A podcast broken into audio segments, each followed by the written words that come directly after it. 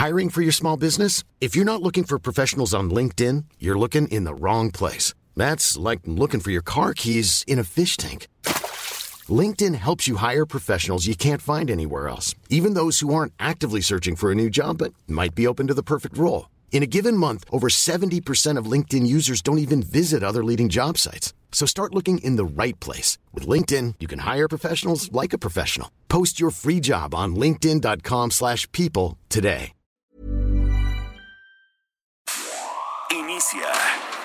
Las noticias de la tarde con Jesús Martín Mendoza en Heraldo Radio.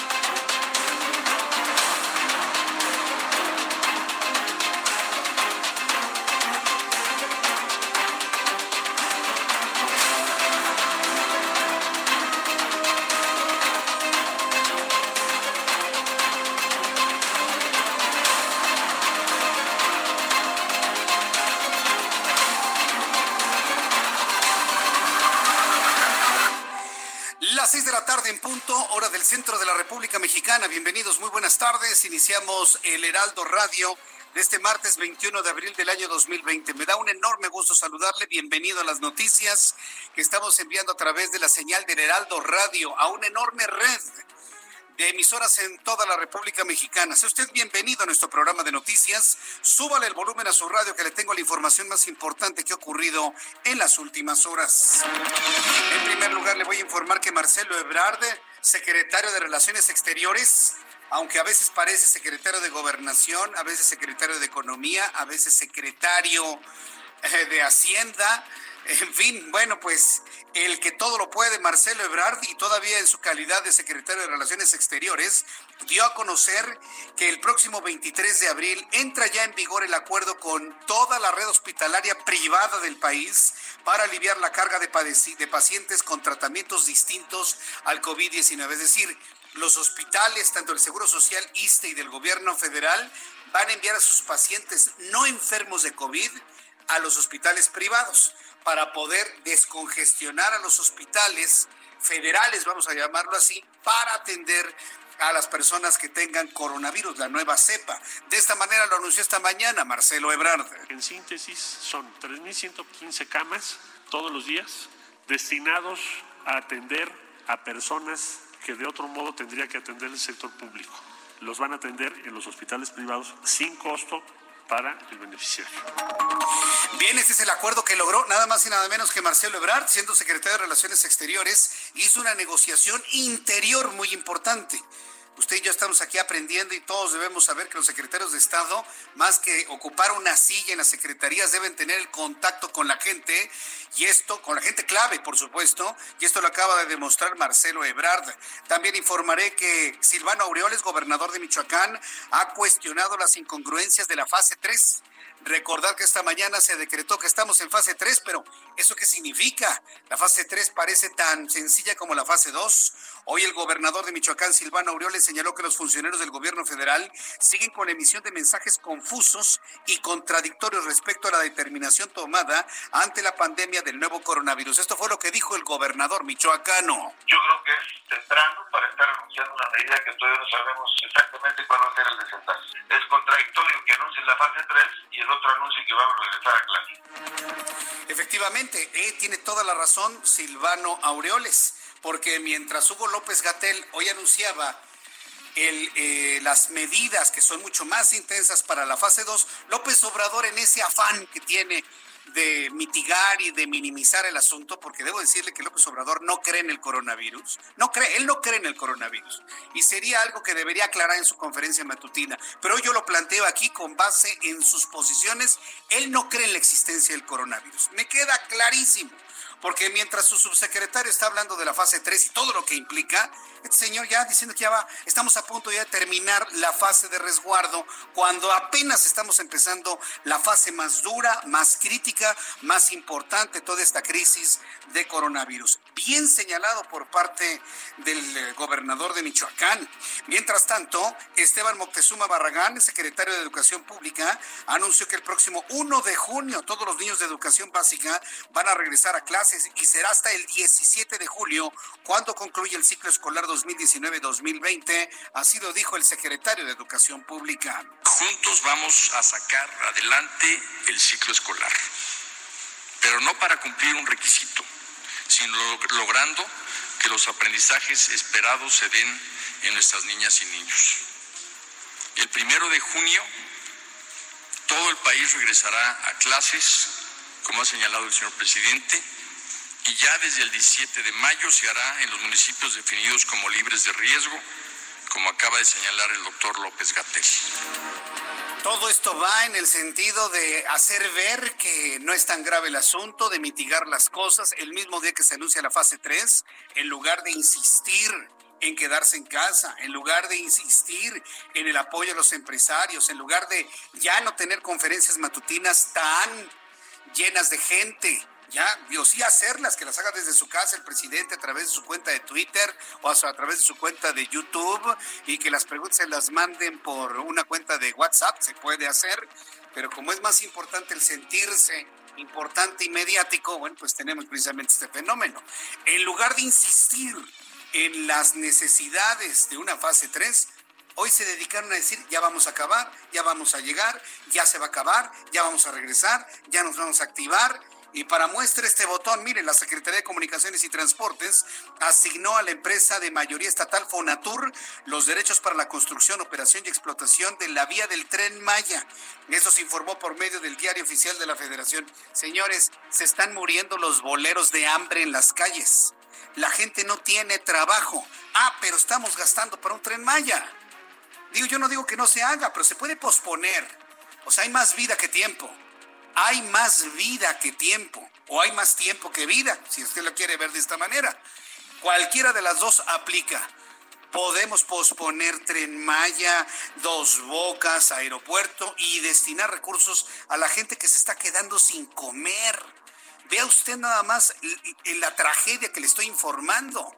Hoy se están repartiendo a ver quién se va a hacer cargo de las ganancias de la línea férrea por el amor de Dios, mientras en la esquina de su casa hay gente que perdió el trabajo, no tiene trabajo y necesita la ayuda de nosotros o del gobierno o de quien sea. Pero esa es la condición que nos toca vivir y eso es lo que hay. En el acto virtual, diputados donan a la UNAM 125 millones de pesos luego de que México decretara fase 3 por pandemia de coronavirus. La Cámara de Diputados entregó de manera virtual un cheque por 125 millones de pesos para la compra de 40 mil kits de protección para personal médico residente encargados en atender pacientes contagiados por coronavirus. Esta es la voz de, la, de Laura Rojas, la presidenta de la Cámara de Diputados. La UNAM es una institución querida y respetada por todas y todos los mexicanos y por eso es que el día de hoy diputadas y diputados de todos los partidos políticos del país que nos hemos unido en torno a la causa de contribuir a la lucha en contra del COVID-19, hemos decidido eh, poner en manos de la Fundación UNAM un donativo institucional de 125 millones de pesos que servirá para adquirir 400 mil equipos de protección para médicos residentes de todo el país. Son estas acciones las que se necesitan bien por la Cámara de Diputados en este sentido, nada más que den la suficiente transparencia. Informarle que en el municipio de Naucalpan, en el Estado de México, se van a aplicar multas hasta por 4.344 pesos a quien utilice la mascarilla o cubrebocas e insiste en salir a la calle a cuestiones no esenciales durante la fase 3 de la pandemia por coronavirus. Mejor los municipios, mejor los gobernadores y qué bien, la verdad me da gusto que los gobernadores y los municipios tomen estas decisiones estamos en la idea de que los mexicanos nos vamos a organizar ante la falta de planes claros, concretos y contundentes por parte del Ejecutivo. Y vea usted en Naucalpan, es obligatorio el cubrebocas y si no, una multa de 4 mil pesos. Este martes Banco de México bajó 50 puntos base la tasa de interés de referencia para colocarla en 6%. El Instituto Central consideró los riesgos derivados de la pandemia del coronavirus para la inflación, la actividad económica, así como los mercados financieros. Es decir, Banco de México abarató el crédito para que sea más fácil pagarlos. Y bueno, pues es algo sin duda interesante. En las noticias internacionales, a nivel mundial, trasciende que Kim Jong-un, el presidente de Corea del Norte, habría fallecido. Mire, hay versiones de toda índole, desde que está bien y todo el mundo lo descarta, hasta que ha sufrido muerte cerebral debido a un fallo en una cirugía cardiovascular. ¿Será cierto? Hay quienes pensamos que Kim Jong-un, el que conocimos, el violento, el que tenía el dedo sobre el botón, ya no existe desde hace mucho tiempo. En las historias de la conspiración eso se ha dicho desde hace mucho tiempo. Ahora resulta que de la noche a la mañana lo operaron del corazón, de la noche a la mañana dicen que está muy grave y de la noche a la mañana algunos ya hablan de muerte cerebral de Kim Jong-un. En la información que se tiene por, con base en inteligencia de los Estados Unidos y que ha trascendido allá en el país de Donald Trump es que Kim Jong-un estaría muy delicado de salud. De acuerdo con cables informativos de Washington, el mandatario norcoreano se encuentra grave luego de someterse a una cirugía y según la información que ha trascendido tiene que ver con su enorme obesidad, con el problema de gran tabaquismo y las presiones políticas que le ha implicado ser el líder de Corea del Norte. Al menos eso es lo que se estaba hasta ese momento. Más adelante vamos a tratar de averiguar qué es lo que ha pasado con el líder norcoreano. También este martes la Organización Mundial de Salud aseguró que toda la evidencia disponible sugiere que el nuevo coronavirus se originó en murciélagos en China a finales del año pasado y no fue manipulado ni desarrollado en un laboratorio. Ha cobrado mucho peso estas versiones de la conspiración de que el virus fue fabricado, de que está patentado, que China lo liberó como una especie de guerra en medio de todo el problema económico contra los Estados Unidos. Bueno, pues ningún científico, ahora que ya se conoce la información genética del virus, ha podido confirmar que tenga algún diseño de laboratorio. El primer ministro de Holanda, Mark Rutte, confirmó que todos los eventos de ocio y deportivos estarán prohibidos hasta el 1 de septiembre. 1 de septiembre está visualizando la normalización, al menos del deporte Holanda, y están prohibidos hasta esa fecha una medida que obliga al Eredivisie, la primera división de fútbol holandés, a dar por terminada la temporada y decidir si proclama campeón al líder Ajax o si deja desierto el campeonato. Ya hay un primer país que está visualizando una normalización, a menos en el deporte, hasta el mes de septiembre. Vamos a hacer un recorrido con nuestros corresponsales en toda la República Mexicana. Les recuerdo que el Heraldo Radio cubre todo el territorio nacional y saludo con mucho gusto a José Ríos, nuestro corresponsal en el Estado de México. Adelante, José. ¿Qué tal, Jesús Martín? Buenas tardes, te saluda a ti al auditorio. Y pues bueno, para informarte que la Secretaría de Salud del Estado de México informó que se registran 901 casos positivos a COVID-19, de los cuales 361 han recibido su alta sanitaria y lamentablemente han fallecido 58 personas. Por ello, y ante el inicio de la fase 3, las autoridades mexiquenses hicieron un llamado a la población a mantenerse en casa. Esto pues es la forma más efectiva de reducir la propagación del coronavirus. Y pues, pues lamentablemente, Jesús Martín, pues las autoridades municipales, por ejemplo, de Nezahualcóyotl y Ecatepec, pues han endurecido sus medidas, pues porque mucha población aún sigue sin comprender esta solicitud. Por ejemplo, como bien comentabas, el gobierno de Naucalpan ya inició la campaña para multar con 4.344 pesos a quien salga a la calle sin cubrebocas, mientras que Ecatepec revisarán los centros comerciales de la, de la localidad, sobre todo porque la tarde de ayer elementos de seguridad municipal cerraron un centro comercial en donde incluso tenían bares funcionando. Entonces, pues van a seguir eh, asegurando estas medidas para evitar que la población siga saliendo a la calle y pues ese sería el reporte hasta el momento, Jesús Martín. Correcto, José Ríos, muchas gracias por la información. Seguimos pendientes, buenas tardes. Seguimos pendientes y viajamos directamente hasta Jalisco con nuestra corresponsal Mayeli Mariscal. Mayeli, gusto en saludarte, bienvenida, buenas tardes. Hola, ¿qué tal? Muy buenas tardes. Buenas tardes al auditorio. Así es, en Jalisco, en los filtros sanitarios que se colocaron en los límites con otras entidades, como medida preventiva para evitar el ingreso a la entidad de casos de coronavirus, el lunes eh, se realizaron 5.929 pruebas en estos cuatro puntos de control, en donde se detectaron además seis personas que presentaban eh, síntomas compatibles con coronavirus.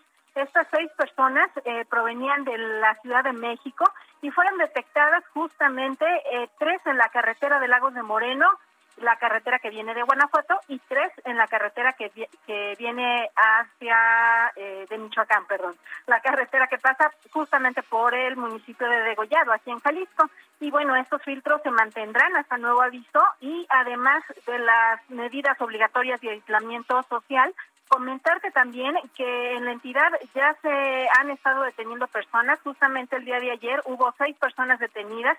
El día de hoy ya al menos van once reportados por los municipios y básicamente todas estas personas han sido porque eh, agreden a los oficiales municipales al momento de que se les pide eh, pues respetar ese aislamiento, además de que deben usar cubrebocas obligado.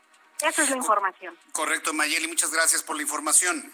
Hasta luego, buenas tardes. Hasta luego. Hay que recordar que tanto Jalisco como Michoacán han sido dos entidades que han sido muy claras y muy específicas para mantener el resguardo domiciliario de manera obligatoria. Aquí no hay que, que ay, me salgo tantito, nada. Usted se queda en su casa. No han decretado toque de queda, por supuesto, pero la indicación de los gobernadores ha sido clara y contundente. Ya son en este momento las seis de la tarde con 15 minutos, hora del centro de la República Mexicana. Revisamos información vehicular y de la Ciudad de México para usted que está muy atento de lo que sucede en el centro del país. Alan Rodríguez nos informa. Adelante, Alan. Jesús Martín, excelente tarde. Te quiero informar que hoy nos dirigimos hacia el municipio de Naucalpan, Estado de México, donde se difundió una noticia falsa en la cual se informaba acerca de sanciones de aproximadamente 4.500 pesos para quienes no portaran el cubrebocas tanto en la vía pública como en el transporte público y transporte particular. Esta noticia fue desmentida por el síndico del municipio, Maximiliano Alexander, quien eh, informó que pues esta noticia ha sido falsa a pesar de que se reveló en una página de gobierno oficial de este de esta entidad mexiquense. Nosotros platicamos con algunas personas en la zona para conocer cuál era su opinión y a pesar de que esta medida impactaría su bolsillo, pues muchos de ellos están dispuestos a seguirla a estar de acuerdo con estas medidas para evitar el contagio y la propagación de COVID-19. Es la información que tenemos al momento, ya desmentido este rumor.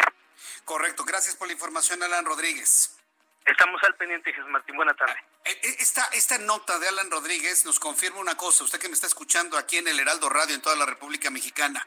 Es un desorden, es un desorden porque evidentemente esto se produce por la falta de liderazgo, por la falta del establecimiento de un criterio uniforme para toda la República Mexicana, para toda la República Mexicana. Esta, este gobierno todo ideologizado en su izquierda no quiere de ninguna manera molestar a nadie, no sea que se le vaya a ir un voto, ¿no? El próximo 2021. Y lo digo como es. Estas personas no quieren tocar a la gente porque no sea que no vayan a votar por ellos en el año 2021. Y señores, tienen que ser responsables y tiene que ser un criterio uniforme en todo el país, porque si no vamos a andar dando palos de ciego. Eh, nos estamos organizando entre nosotros, pero mientras un municipio como Naucalpan considera obligatorio el, el portar cubrebocas cuando sale a la calle, Naucalpan, tenemos un municipio como este del Estado de México también, en donde resulta que ya los síndicos lo desmintieron y dicen que es completamente falso. Esto es una pequeña muestra de que no hay orden desde arriba. No hay orden y todo el mundo anda dando palos de ciego porque no hay un liderazgo que dé una uniformidad en un criterio necesario para el coronavirus en la fase 3. Interesante lo que nos ha dado Alan Rodríguez. Gerardo Galicia, ¿de qué parte de la ciudad y del Valle de México te encuentras? Adelante, Gerardo zona centro de la capital. Jesús Martín, excelente tarde. Tenemos una zona centro ya bastante nublada, así que habrá que tomarlo en cuenta. Nos cartemos la probabilidad de lluvia en próximos minutos. Y para nuestros amigos que van a utilizar la casa San Antonio de Abad, en general se está avanzando bastante, bastante bien. Similares condiciones van a encontrar sobre la calle 5 de febrero. Buena opción para llegar al viaducto. El viaducto avanza sin ningún problema. Donde sí tuvimos eh, dificultades cierras a la circulación fue en Fray Servando Teresa de Mier. El motivo, un delincuente fue herido por arma de fuego justo en nuestra observando poco antes de llegar a la calle de Isabel la Católica. Este sujeto, Jesús Martín, con arma de fuego en mano, intentó asaltar a un automovilista, sin embargo, nunca imaginaba que este automovilista, su presunta víctima, era un elemento de la policía de investigación, también portaba arma de fuego, lo encaró y eh, termina con un impacto de arma de fuego en el pecho. Ya el delincuente va camino a un hospital y el elemento de la Fiscalía General de Justicia de la Ciudad de México ha sido llevado a la agencia correspondiente del Ministerio Público en la alcaldía de Cuauhtémoc. Por lo pronto, Jesús Martín, el reporte. Muchas gracias, Gerardo Galicia. Hasta luego. Hasta luego. Estaremos con Gerardo Galicia revisando toda la Ciudad de México. También mi compañero Alan Rodríguez, que cubre en Ciudad de México y todo el Valle de México en materia vehicular y en noticias de ciudad. Así que no se los pierdan nuestro programa de noticias aquí en el Heraldo Radio. Y hoy que es martes 21 de abril, vamos a hacer una revisión de lo que sucedía un día como hoy, 21 de abril, en México.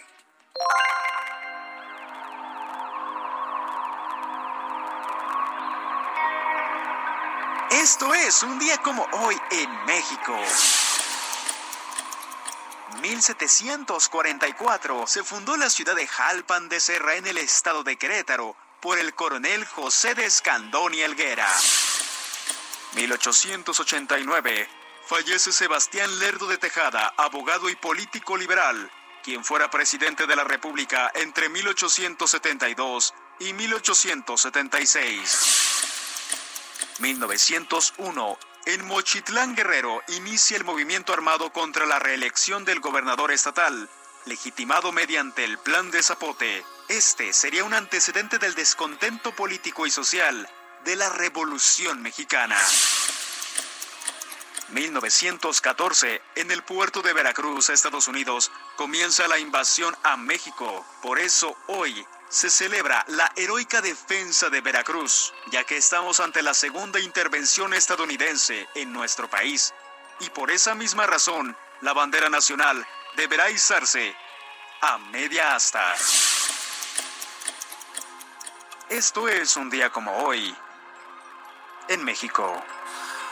Muchas gracias, Abraham Arreola. Gracias por las efemérides del día de hoy. Vamos rápidamente a revisar las condiciones meteorológicas que privan en toda la República Mexicana. Cuídense mucho, por favor. Hay que abrigarse bien. Ya nos adelantaba Gerardo Galicia, nuestro compañero periodista especializado en información de ciudad, que ya ven nubarrones que amenazan lluvia. Ayer llovió finalmente muy acertado el pronóstico que le dimos ayer. No llovió a las 8, pero sí llovió era a las nueve y media, 10 de la noche. No fue muy fuerte la lluvia, pero tuvimos tormenta eléctrica en el Valle de México. Las condiciones van a repetirse para el día de hoy, pero un poco más temprano. Seguramente hacia las siete y media de la noche notará usted que empezará a generalizarse una ligera lluvia en, toda la, en todo lo que es el centro del país, Estado de México y Ciudad de México. Dice el meteorológico que el frente número 55 se localiza sobre el norte del Golfo de México sin generar efectos en la República Mexicana. El nuevo Frente Frío, el número 56, que ya nos pasamos, por cierto, eh, del pronóstico. Teníamos un pronóstico de 54 frentes fríos en la temporada invernal. Vamos en el número 56, se aproxima a la frontera norte y va a interaccionar con un sistema de aire muy seco en lo que es el norte de la República Mexicana. Observa un canal de baja presión en el interior de la República Mexicana que está provocando lluvias, chubascos vespertinos, que es precisamente el sistema que nos va a provocar una caída de lluvia en los próximos próximos minutos. Tomando en cuenta ya estos elementos atmosféricos que nos da a conocer el Servicio Meteorológico Nacional, le doy el pronóstico del tiempo rápidamente en donde usted nos escucha. Amigos en el Estado de México, lluvioso para el día de mañana, sobre todo en la zona occidental del Estado de México, con una mínima de 8, una máxima de 26, en este momento 22. Amigos de Guadalajara, Jalisco, qué gusto saludarlos y qué bueno que ya se informan y que nos han redescubierto a través de esta frecuencia del 100.1 de FM en la ciudad de Guadalajara. Temperatura mínima 12 grados, máxima 33 para el día de mañana. En Monterrey, Nuevo León, muy pendientes de nuestra señal en Monterrey en radio abierta. Ya le diré en su momento en qué frecuencia vamos a estar en Monterrey. Mínima 24, máxima 37, en este momento 33 grados. En Tampico, Tamaulipas, mínima 26, máxima 32. En Villahermosa, Tabasco, es un horno. 26 la mínima, máxima 42, en este momento 35 grados en Villahermosa. Acapulco, Guerrero, que está completamente vacío. Mínima 21, máxima 29, Tijuana, Baja California, mínima 14, máxima 25, en este momento 19, y aquí en la capital de la República, el termómetro en este momento 27 grados, calorcito, la mínima 15 y la máxima para mañana 28 grados Celsius.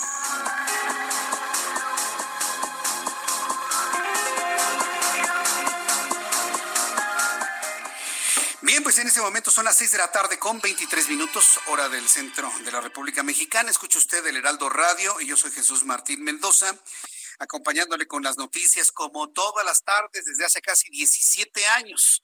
Y no sabe, la verdad, qué gusto me da el poder estar acompañándoles desde hace tanto tiempo a esta hora de la tarde con toda la información. Saludo con mucho gusto a mi compañera Patricia Alvarado, ella es nuestra corresponsal del Heraldo Media Group en Madrid, España.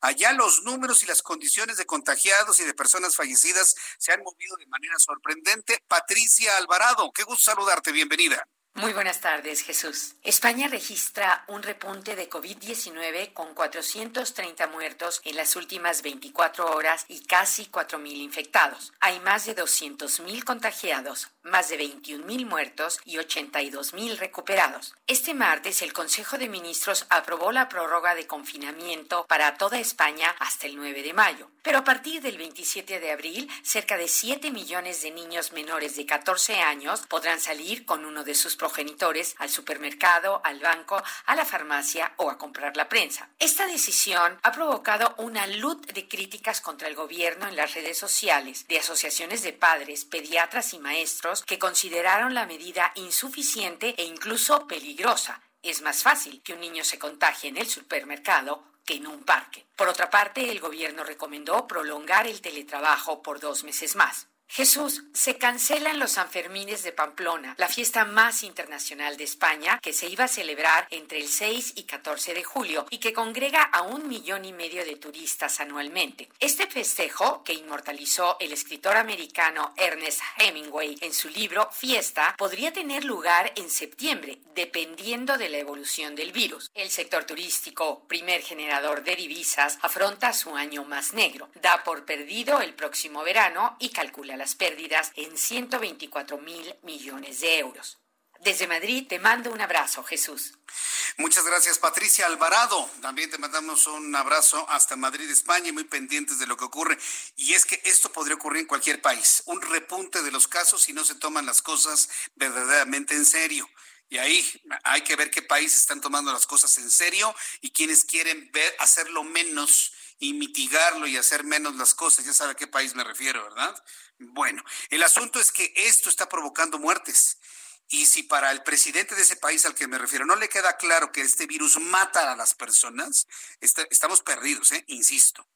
Bueno, en los Estados Unidos hay muchos mexicanos que han muerto por coronavirus. Hay muchos mexicanos que han muerto y bueno, pues ya se ha destinado una cantidad de dinero importante para repatriar a mexicanos que han muerto por coronavirus en los Estados Unidos. Paris Salazar, gusto en saludarte. Bienvenido. Muy buenas tardes.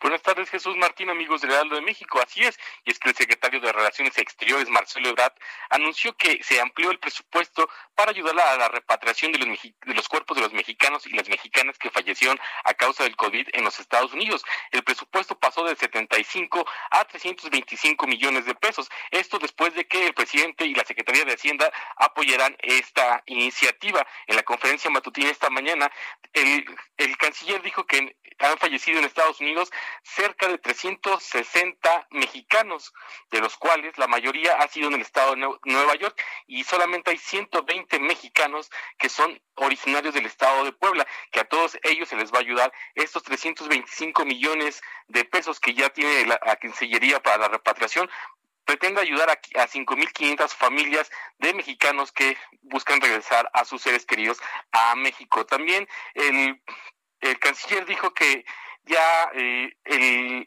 gobierno de Estados Unidos está haciendo uso del de, el artículo 40, 42 de su ley para hacer una repatriación expedita de eh, la inmigración ilegal. Esto quiere decir que cada que ingrese un, una persona de manera ilegal a los Estados Unidos puede ser regresado a México de manera inmediata sin todo el papelo debido a que es una emergencia sanitaria. Esta es la información, Jesús Martín.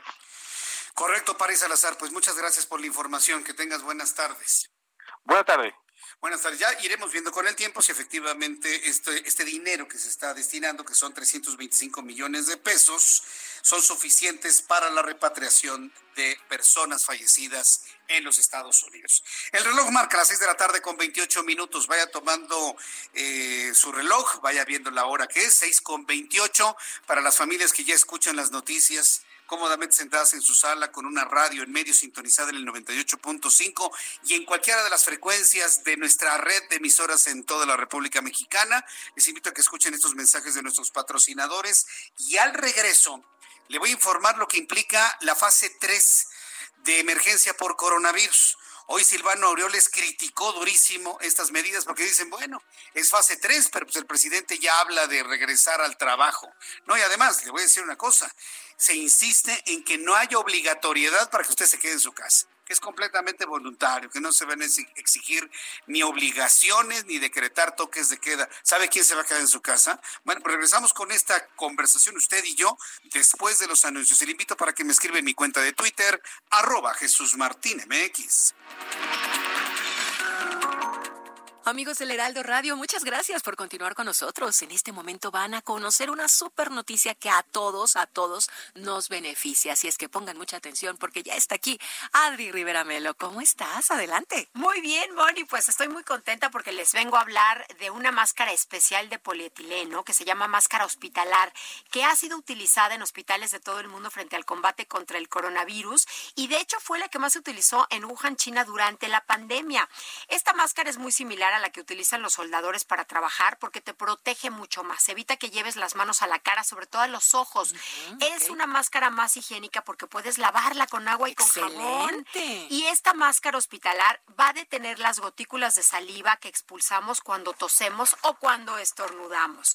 El diseño de la máscara te permite seguir utilizando la mascarilla habitual para que tengas aún más protección. El doble, claro. Y tengo una super promoción. Ay, a ver, por favor, ya quiero marcar. está escuchando. Si llaman al 800 mil se van a llevar cuatro máscaras hospitalar por la mitad del precio de la mascarilla N95 y en la compra de cuatro máscaras van a estar recibiendo de regalo el kit SOS Protect que contiene un gel bactericida para nuestras manos y un rolón que es buenísimo, mm, es antimicrobiano especial para proteger nuestras vías respiratorias. Muy bien. No salgan de casa.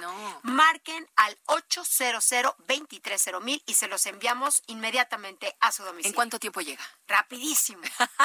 en un día, ¿no? Más o menos. bueno, pues el chiste es marcar en este momento 800 mil y ahora sí a protegernos, a protegernos con esa máscara que se llama Así es, máscara hospitalar. Muy bien. Pues nuevamente el número y ahora sí nos vamos. 800 mil A llamar. Muchas gracias. Y nosotros continuamos. Escuchas a Jesús Martín Mendoza con las noticias de la tarde por Heraldo Radio, una estación de Heraldo Media Group.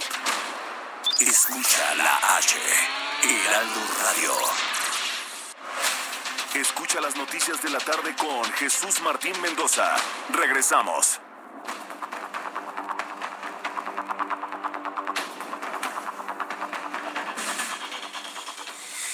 Son en ese momento ya las seis de la tarde con 35 minutos hora del centro de la República Mexicana. Muchas gracias a nuestros amigos que nos están saludando a través de nuestro canal de YouTube. Les envío un caluroso saludo. Gracias. Pamela Arbizu, muy pendiente de toda la información. Muchas gracias, Pamela, opinando, comentando, aportando sobre las noticias de todos los días. Mónica Puebla, Orlando no está ahí. Sí, Orlando lo tengo aquí en el en el audífono blanco. Le estoy diciendo a Orlando que ya es bastante famoso, por cierto. Este, Héctor Ugalde, tranquilízate, Pau, por favor. Manolo González, hola Gigi, saludos. Rogelio Hernández, La Panza de Mendoza en televisión. Ay, bueno, pues deja, déjame ser, ¿no? Aurora Torres, saludos Jesús Martín este zapatito viejo, cuando nos presentas a Orlando. El otro día apareció, pero pues ahorita va a ser medio complicado. Le voy a tomar una foto, se les voy a presentar en YouTube para que puedan conocer al buen Orlando. Manolo González, Gracias, saludos. Fabiola García, también muchas gracias por estar en sintonía con nosotros. Bueno, pues las personas que nos están saludando a través de nuestra cuenta de YouTube, Jesús Martín MX. Bien, continuando con la información importante, bueno, ya desde todos conocido, vamos por partes, que estamos en la fase 3 de coronavirus en México. Bueno, finalmente, ¿qué es esto, no? ¿Y qué medidas deberían de tomar? vamos a verlo de manera puntual como, como está. Ya usted me dirá si es posible que que se lleve a cabo o no. La fase 3 por coronavirus decretada esta mañana implica eh, se caracteriza por brotes regionales y dispersión nacional de la enfermedad y creo que todos estamos de acuerdo en que ya estamos en esa etapa, ¿no? De no seguir las medidas sanitarias de la Secretaría de Salud, los contagios podrían aumentar a miles. Es decir, si hoy hay 8 mil, casi 9 mil casos, para el día siguiente podría ser el doble, 18 mil, y al siguiente 38 mil, y así irnos, ¿eh? Por lo menos eso eso implica, y eso es lo que ha pasado en países como en Estados Unidos. Bien, ¿qué medidas se deben seguir durante la fase 3? A ver, súbale el volumen a su radio. Usted que me escucha en el taxi, en el Uber, en el Didi, en el Cabify, en el autobús de pasajeros. Usted que me está escuchando en su automóvil particular, por supuesto, en su casa, en el negocio abierto. ¿Qué medidas debemos seguir durante la fase 3? Son las siguientes. Se extiende la jornada de sana distancia hasta el 30 de mayo.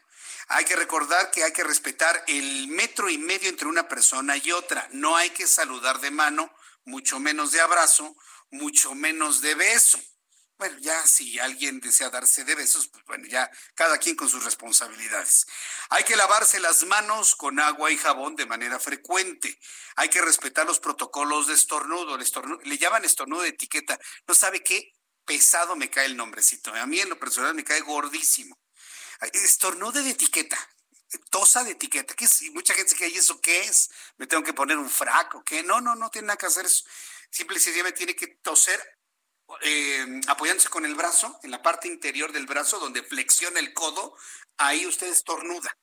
¿Por qué estornudar ahí? Porque si estornuda con las manos, entonces se lleva los virus que usted tenga y bacterias en sus manos y luego está saludando a las personas o se agarra la cara y entonces ya se contagia. Entonces, si usted estornuda en la parte donde flexiona el codo, pues ahí no se puede agarrar los ojos o intenta, bueno, más o menos. Pero nadie lo va a estar haciendo así de esa manera. Entonces, si usted estornuda de esa manera, y ya no tiene mayor problema. Si no tiene necesidad de salir de su hogar, se quede, debe quedarse usted en casa. Le voy a presentar el audio que esta mañana el doctor Hugo López Gatel, subsecretario de Prevención y Promoción a la Salud, dio a conocer en cuanto a la aplicación ya de la fase 3 de emergencia por coronavirus. Vamos a escucharlo. Hoy queremos dar por iniciada la fase 3, la fase 3 de la epidemia de COVID recordando que estamos en la fase de ascenso rápido, donde se acumularán un gran número de casos de contagios, de hospitalizaciones, pero que debemos seguir manteniendo la Jornada Nacional de Sana Distancia para que estos sean los mínimos posibles.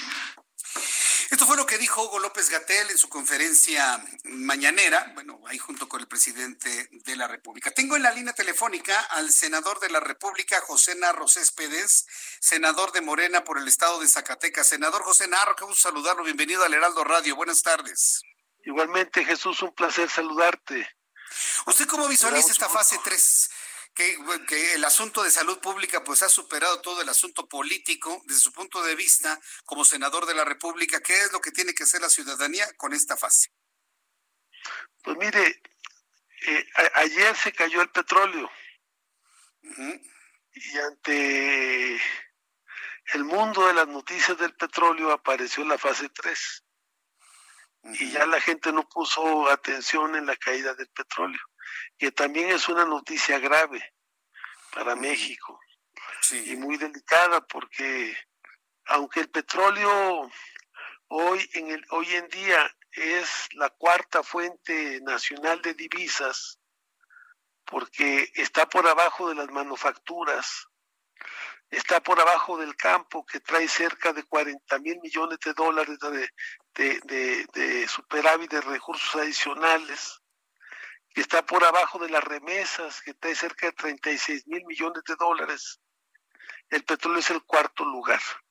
Entonces, es claro que el tema del petróleo, porque tenemos una caída en, en, las manufacturas, sobre todo en las manufacturas de la industria automotriz.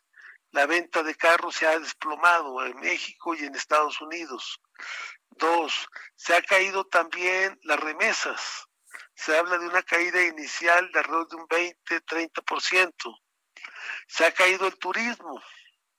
No hay turismo. Todo está vacío, las playas, hoteles, todo está cerrado.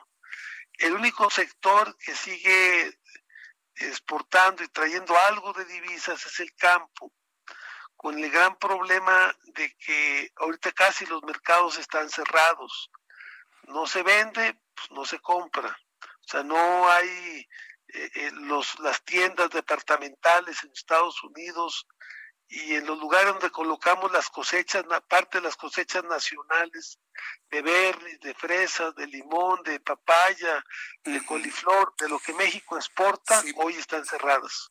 Entonces, bueno, la caída del petróleo es grave. Creo que este anuncio de la tercera etapa eh, para mi forma de ver es un poco tardío. O sea, creo mm, que, que los países que, que, han, que, han avanzado en el combate de esta pandemia son países que desde un inicio decidieron tomar medidas rígidas y, y, y, y, más que ir por etapas, medidas rígidas para poder este, tener éxito. Acordémonos en China que casi en un mes empezaron a salir nosotros tenemos un mes, nos acaban de ampliar un segundo mes. Así es, senador. Eh, prácticamente de confinamiento. Entonces yo creo que, que es buena la, el anuncio, es bueno porque va a permitir este apretar apretar un poquito más para que esta pandemia no haga tanto daño en México este eh, pero pero creo que es un poco tardía, o sea, hablamos de cerca de 8 de 9 mil enfermos, este, casi los enfermos que hemos diagnosticado y tenemos cerca de, de 50 mil eh, gentes que se les han hecho las pruebas. Sí. Este, eh, entonces, eh, 9 mil eh, eh, confirmados eh, de los que se le han hecho las pruebas, eh, eh, es un número alto. O sea, ahora, ¿cuánta gente? Porque casi no se han hecho pruebas en México. ¿Cuál es el subregistro? Alguna gente decía que era 8 a 9, por, o sea que por cada diagnosticado hay 8 o 9 por afuera libres. Es lo que dijo el doctor Gatel. Otros, otros, otros, otros investigadores científicos dicen que por cada caso ya no hay nueve, ocho, nueve, eso era hace ocho, ese, ese era hace una semana y media, dos semanas.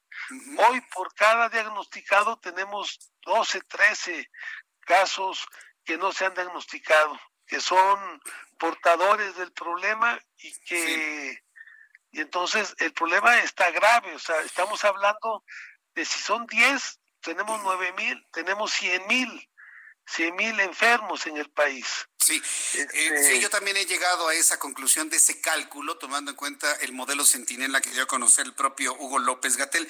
Pero, senador, usted ha mencionado algo que me parece muy importante. La fase 3 llega tardía, pero finalmente debe implicar una serie de medidas de resguardo en casa para que baje cuanto antes la transmisión y los muertos y podamos reactivar la economía cuanto antes. Usted me ha hecho una, un relato. un- Hay dos una formas lista- de una tratamiento del problema. Sí, Este, es muy Jesús. preocupante lo que usted Uno, hizo, la lista del el efecto económico. confinamiento, que fue el que siguió China y están siguiendo muchos países. Pero hay ver, diga. dos. Hay otra estrategia para atender el problema, que es masificar las pruebas. En México, de 120 millones de mexicanos, hemos hecho pruebas en 50 mil. Esto significa que hemos hecho pruebas en cerca del punto de, de- de- de- de- del punto 4%. Sí, es muy bajo, sí, si comparamos con otros países. ¿Qué hizo Japón? ¿Qué hizo Corea? Y, y Corea, que, que fue de los estados en donde junto con China e Irán empezaron con números muy altos de, de- de- enfermos y masificaron las pruebas, detectaron tempranamente a los enfermos y a los enfermos los aislaron. No sé si me explico. Y entonces eh, tú tienes que detectar esos 100 mil o 150 mil enfermos que andan en el país y, y confinar a esos. Exactamente, sí, pero finalmente dicen que no, que los confinamientos, las obligatoriedades no deben ser así, este senador José Pero, Narro. pero, pero, pero mire, hay dos formas de tratar el problema. Uno, todos nos confinamos, está bien, pero si usted confina a un enfermo, va a enfermar a su familia. Eso es lo que hemos dicho. Entonces, pruebas, nosotros decimos pruebas, lo que tenemos pruebas. que hacer es detectar, masificar un poco más las pruebas y hacer un muestreo, porque si tú no tienes un buen diagnóstico del problema, no tienes una buena estrategia. Entonces, ¿cu- cu- ¿cuántos enfermos tenemos en México? No, Fíjese que a mí me, me- me entusiasma escuchar eso de ustedes, senador, porque bueno, pues hay quienes han defendido la estrategia que se ha hecho y quienes pensamos que hacen más Bueno, falta yo más pienso pruebas, que, más pruebas, que más la pruebas. estrategia del sector salud, de los científicos, es buena, pero creo que hay temas que hay que debatir, ¿me entiende? Sí, sí, sí, sí, sí. Ahora, Pues, este, esto es muy importante. Este, yo lo que digo es, en algunos países donde, donde, donde eh, se ha presentado el coronavirus, no han parado su economía. ¿Por qué? Porque tienen un buen diagnóstico, porque hacen mucha, masifican las pruebas y entonces no, no, no, no, no usan esa estrategia. Y, y, y ahí está Noruega, ahí está Finlandia, ahí están muchos países este, que han logrado controlar este, está, está Alemania, que es de los países que tienen más de 100 mil contaminados, pero que al final veamos los números de muertos. en México tenemos menos, menos contaminados, menos confirmados, pero tenemos más muertos que Alemania. Eh, senador José Narro, yo, espero que en, estos encuentros y en estas comunicaciones que tiene en el Senado de la República, pues permee esta propuesta, ¿no? Esta idea que usted Yo, soy miembro de la, Comisión de, Seguimiento del Coronavirus. Más pruebas. Y, también le quiero comentar otra cosa. Dígame, senador. E, el tema de los ventiladores es importante porque es lo último que se puede hacer por un enfermo de coronavirus. Sí, claro. pero, lo más importante para un enfermo de coronavirus es la detección temprana.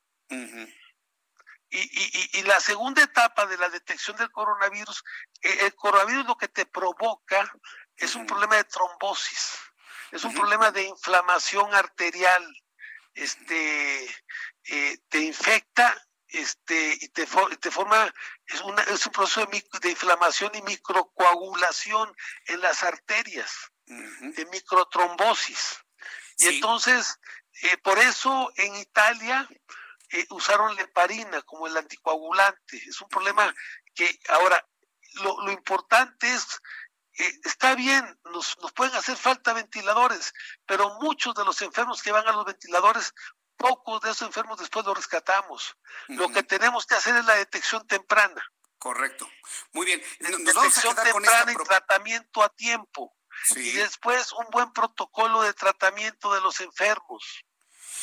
Mire, yo creo que usted tiene una, una, visión y un diagnóstico muy claro que ojalá sea escuchado y votado y aprobado por todos los senadores de la República. Senador José Narro, debe la oportunidad de, consultarlo la próxima semana, de volverlo a entrevistar y me diga qué tanto ha permeado esta idea que yo creo que coincide con mucho de lo que hemos pensado, planteado aquí en el Heraldo Radio.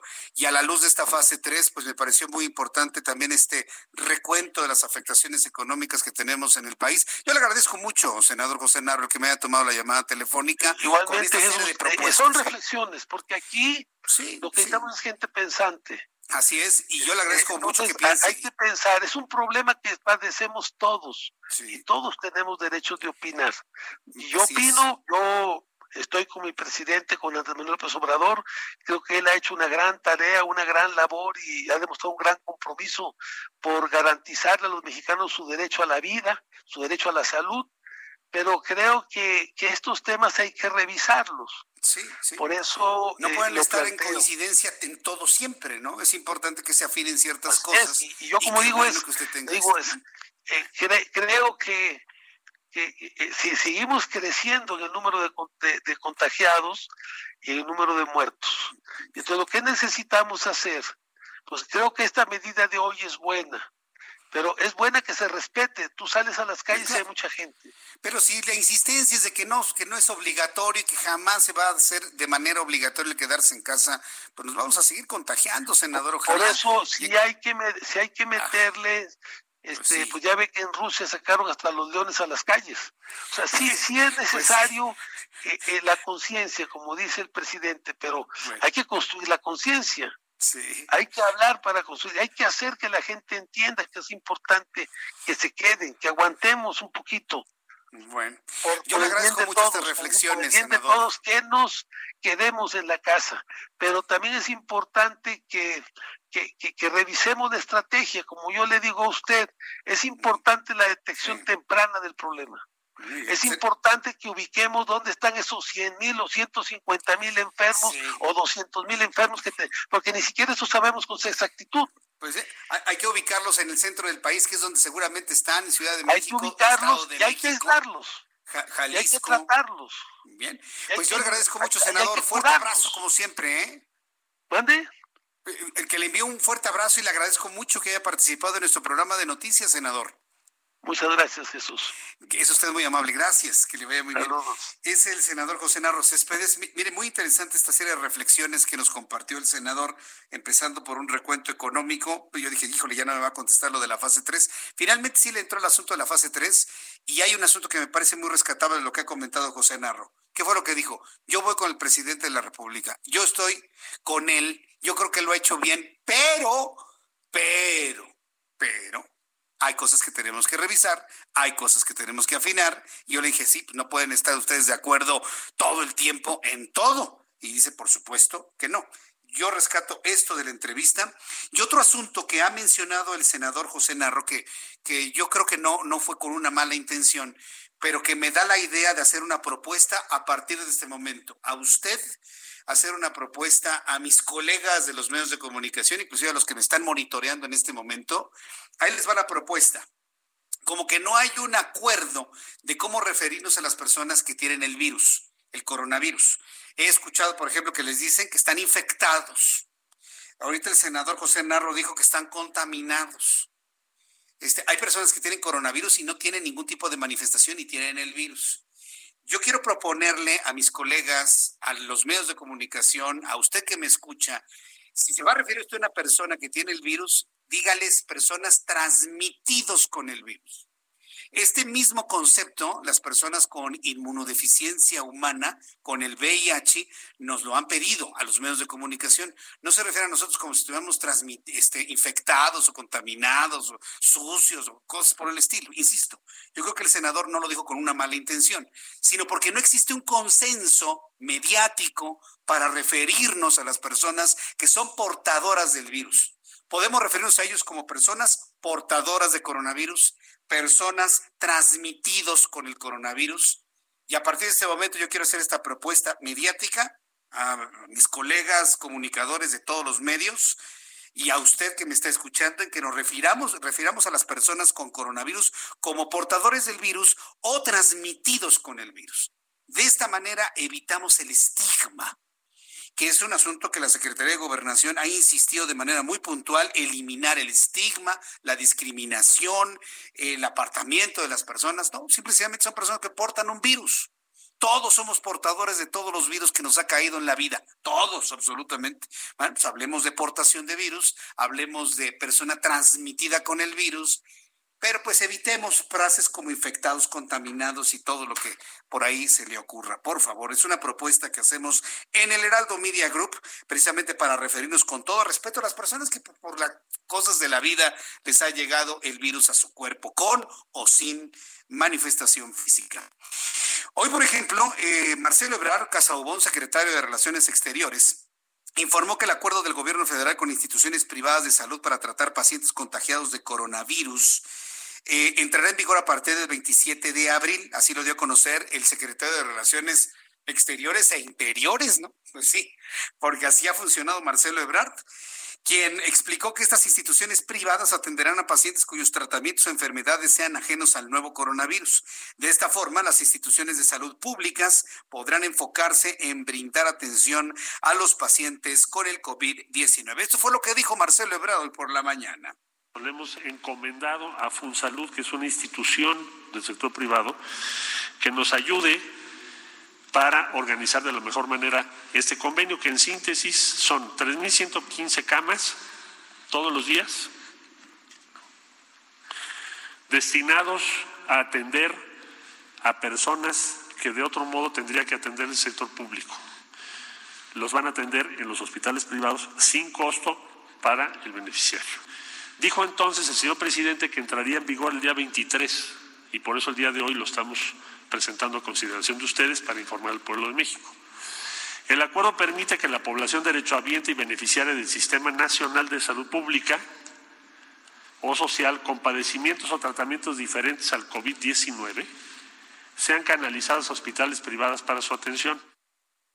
Esto fue lo que comentó Marcelo Ebrard. ¿En qué consiste el acuerdo? Vamos a recordarlo rápidamente antes de irnos a los anuncios. Que las personas que estén en hospitales del sector salud, IMSS, ISTE, eh, hospitales ahora les llaman del INSABI, pero son hospitales del gobierno federal que que dependen de la Secretaría de Salud, los que no tengan coronavirus van a eh, ocupar camas en el sistema hospitalero privado sin costo y se va a dejar abierta la posibilidad de camas de hospital federal para las personas que sean diagnosticadas con coronavirus, que sean portadoras del virus o que estén transmitidas con el virus, ya utilizando la propuesta que le he dado a conocer el día de hoy. El reloj marca a las 6 de la tarde con 57 minutos. Voy a ir a los mensajes, regreso con un resumen de noticias. Estará ya en ese momento la conferencia vespertina sobre coronavirus. Iremos hasta el Salón Tesorería del Palacio Nacional para conocer la actualización de los números. Escucha usted el Heraldo Radio, yo soy Jesús Martín Mendoza. Voy a los mensajes y regreso enseguida.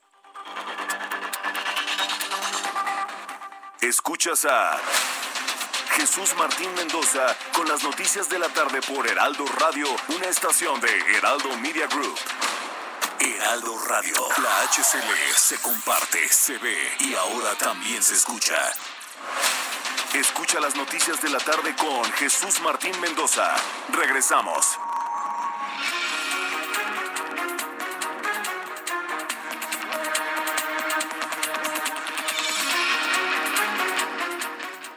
Son las siete en punto hora del centro de la República Mexicana y en punto también inicia la conferencia vespertina sobre coronavirus. Habla en este momento Hugo López Gatel, subsecretario de Prevención y Promoción a la Salud. Vamos a escuchar cómo inicia esta conferencia. El primero es el informe técnico diario que presentará el doctor José Luis Salomía, director general de epidemiología. Y el segundo es eh, la presentación de una nueva herramienta que tenemos para orientar a las personas que pudieran presentar signos sospechosos de COVID y la va a presentar el doctor Ricardo Cortés Alcalá, director general de Promoción de la Salud. Yo estaré nada más moderando la sesión. Bien, hizo en este momento ya la presentación de los integrantes de la mesa del presidium de esta conferencia de prensa, pero le adelanto los datos que da a conocer la Secretaría de Salud en el mundo. 2.397.216 personas transmitidas con el coronavirus. La letalidad de 6.8% en México. Súbale el volumen a su radio.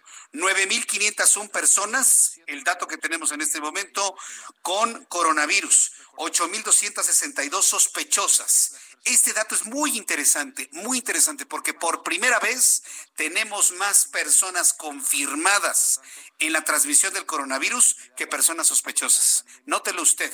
Efectivamente, hoy cuando arranca la fase 3, tenemos un incremento importante en personas con coronavirus más que las sospechosas. Y otro dato importante, número de personas fallecidas, 857. Ayer eran 712. Hoy 857 en tan solo 24 horas ha aumentado el número en 145 personas. Está dando a conocer en estos momentos José Luis Salomía, director de epidemiología de la Secretaría de Salud. Ahí están los datos precisamente. Eh, 9.500 son confirmados acumulados con coronavirus, 857 personas fallecidas, son 145 más que el día de ayer. Importante mencionarlo de esta manera mientras se va desarrollando la conferencia vespertina. Continúo con este resumen de noticias de lo más destacado que ha ocurrido en las últimas horas.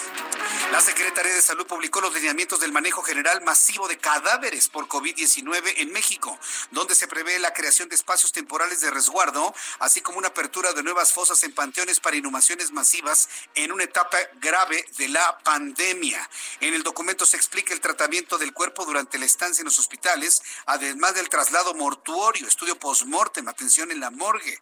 Además, se solicita agilizar todos los trámites administrativos para la certificación de defunciones, pues se busca que a la brevedad sean enterrados o cremados, así como tener en cuenta que se tendrá que apoyar a las familias que no cuenten con recursos para realizar un acto funerario. De esta manera, los municipios tendrán que ayudar en el tema económico. También le informo que esta tarde la Secretaría de Gobernación emitió un comunicado donde señala que la aprobación de la Ley General de Amnistía ayudará a reducir el riesgo de contagios en centros penitenciarios federales ante la emergencia de COVID-19. La ley de amnistía permitirá la liberación de adultos mayores que estén enfermos, que no estén recluidos por delitos graves, por lo que la Secretaría de Gobernación a través de la Subsecretaría de los Derechos Humanos, Población, Migración reconoció al Congreso de la Unión por la aprobación de la ley. Si de estos que se liberen por no ser eh, delincuentes graves incrementa la delincuencia en México. Esto ya lo digo yo, lo dice Jesús Martín. Vamos a responsabilizar al legislativo y a la Secretaría de Gobernación por esto, ¿eh? Esperemos que no. Nos están aclarando que son personas adultas mayores, que han cometido delitos no graves, etcétera. Pero bueno, ya vemos finalmente quién ha promovido finalmente esto que nos preocupa a todos, el que se nos incrementen los niveles de inseguridad.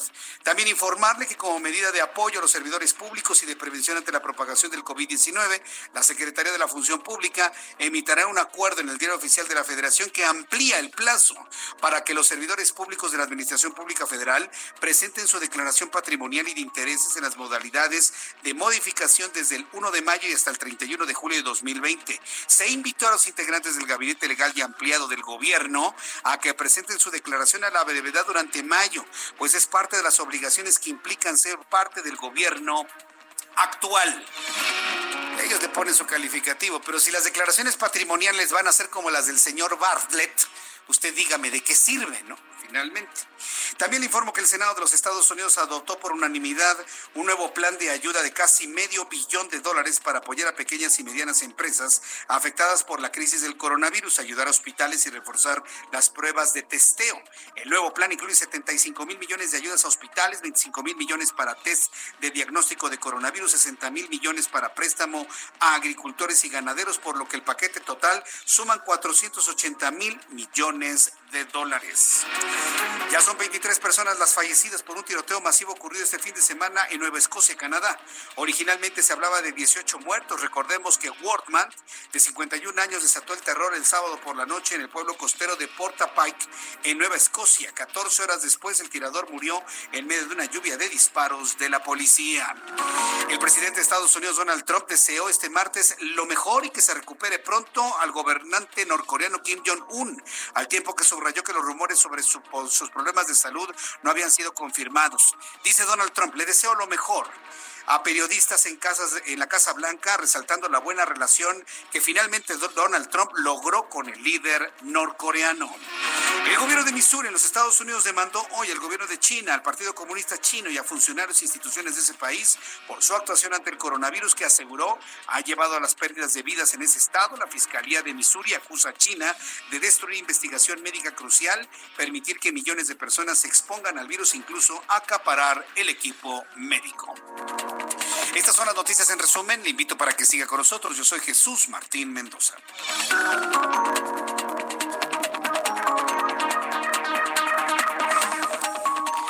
Bien, en este momento ya son las 7 con 7, las 7 de la tarde con 7 minutos hora del centro de la República Mexicana. Para usted que nos acaba de sintonizar, le repito los datos que se han dado a conocer de manera oficial. Por primera vez tenemos más casos confirmados de personas portadoras del virus que personas sospechosas. 9.501 personas que tienen precisamente el eh, coronavirus, 8.262 sospechosos, una cantidad de muertos que asciende a 8, 857 personas fallecidas lamentablemente.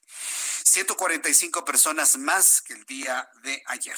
Vamos con nuestros compañeros reporteros urbanos, periodistas especializados en información de ciudad. Alan Rodríguez nos informa. Adelante, Alan. Muy buenas tardes. Jesús Martín, quiero informarte que en estos momentos tenemos vialidad libre en Avenida Sullivan, esto entre Circuito Interior y la Avenida de los Insurgentes. También se encuentra despejado Maestro Antonio Caso para quienes se desplazan desde la colonia tabacalera hasta la zona de Circuito Interior. Por otra parte, quiero informarte que tenemos ligera lluvia en el eje 1 norte, esto entre la calle de Cedro y hasta el cruce donde se encuentra la estación del tren suburbano, el metro y el metrobús de Buena Vista. En su, continuación, el eje 1 norte desde la Avenida de los insurgentes hasta Congreso de la Unión, con presencia de la Secretaría de Seguridad Ciudadana, elementos de tránsito, quienes se encuentran para vigilar el orden y que se respeten los límites de velocidad.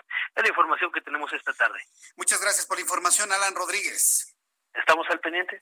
Estamos al pendiente y saludo con mucho gusto a mi compañero Gerardo Galicia. Adelante, Gerardo, te escuchamos. El gusto nuestro, Jesús Martín. Excelente tarde y tenemos información para nuestros amigos que necesitan moverse sobre el circuito bicentenario a la altura del Aeropuerto Internacional de la Ciudad de México. En general se avanza bastante, bastante bien. Tenemos un buen desplazamiento en ambos sentidos. Es buena opción todavía para poder llegar a Zaragoza, para poder llegar al viaducto y en el sentido opuesto hasta la avenida Oceanía. Si van a utilizar Oceanía, van a encontrarse con similares condiciones. En general se avanza bastante bien. También es alternativa para poder llegar a la avenida 608 justo su continuación, la Avenida Central. Únicamente no hay que abusar del acelerador. Y por lo tanto, Martín, el reporte. No hay que abusar del acelerador y escucho atrás un motociclista, pero que va durísimo, ¿verdad, Gerardo? Va, va volando fácilmente de, sí, de 100 por hora. Más de 100 por hora. Bueno, pues hay que cuidarse mucho. Gracias, Gerardo. Hasta luego. Hasta luego. Y coincidió cuando Gerardo Galicia nos hace esta recomendación de respetar los límites de velocidad. No se confíe, por favor. Es muy importante esto. Como hay poco tránsito en la Ciudad de México, se han reportado personas totalmente irresponsables que han levantado sus autos a más de 200 kilómetros por hora en periférico y en circuito interior. No le digo que viaducto, porque viaducto tiene, tiene carriles para bicicleta no, no, no, en periférico y en circuito interior se han reportado velocidades hasta 200 kilómetros por hora.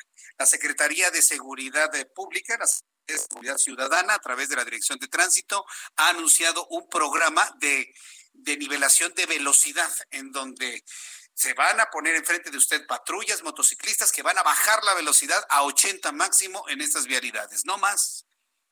Y precisamente es una gran tentación para algunas personas que al no ver tránsito le meten pata, le meten fierro, le meten toda la velocidad que pueden. Y no, ¿para qué le cuento? ¿No? ¿Para qué queremos más personas fallecidas por accidentes en la Ciudad de México? Por favor, modere su velocidad. Saludo a Carlos Navarro, nuestro compañero reportero del Heraldo Media Group. Están adelantando 57.5 millones de pesos de apoyos en la alcaldía Venustiano Carranza. Adelante, Carlos. Buenas tardes, Jesús Martín. Te saludo con gusto a, ti y a tu auditorio. Y bueno, en la alcaldía Venustiano Carranza, que encabeza Julio César Moreno, van a adelantar 57.5 millones de pesos de programas sociales como parte del apoyo por la emergencia sanitaria por COVID-19. La entrega de apoyos económicos se distribuye de la siguiente forma. A 4.000 vecinas beneficiará del apoyo denominado Mujeres Emprendedoras y a 7.500 habitantes del programa Apoyo a Personas Mayores Formadoras del Hogar. Para ello, Jesús Martín, se tuvieron que cambiar las reglas de operación para agilizar la entrega de estos recursos económicos que tanto necesitan las personas y justo más en esta emergencia sanitaria. Con ello también se suban al apoyo de tarjeta respaldo BC con mil pesos que se entregará a más de cien mil familias de la Venustiano Carranza. Así es que la alcaldía Venustiano Carranza, que encabeza Julio César Moreno, se adelantaron 57.5 millones de pesos como parte de los apoyos para esta emergencia sanitaria. Jesús Martín, la información que te tengo. Gracias por la información, Carlos Navarro.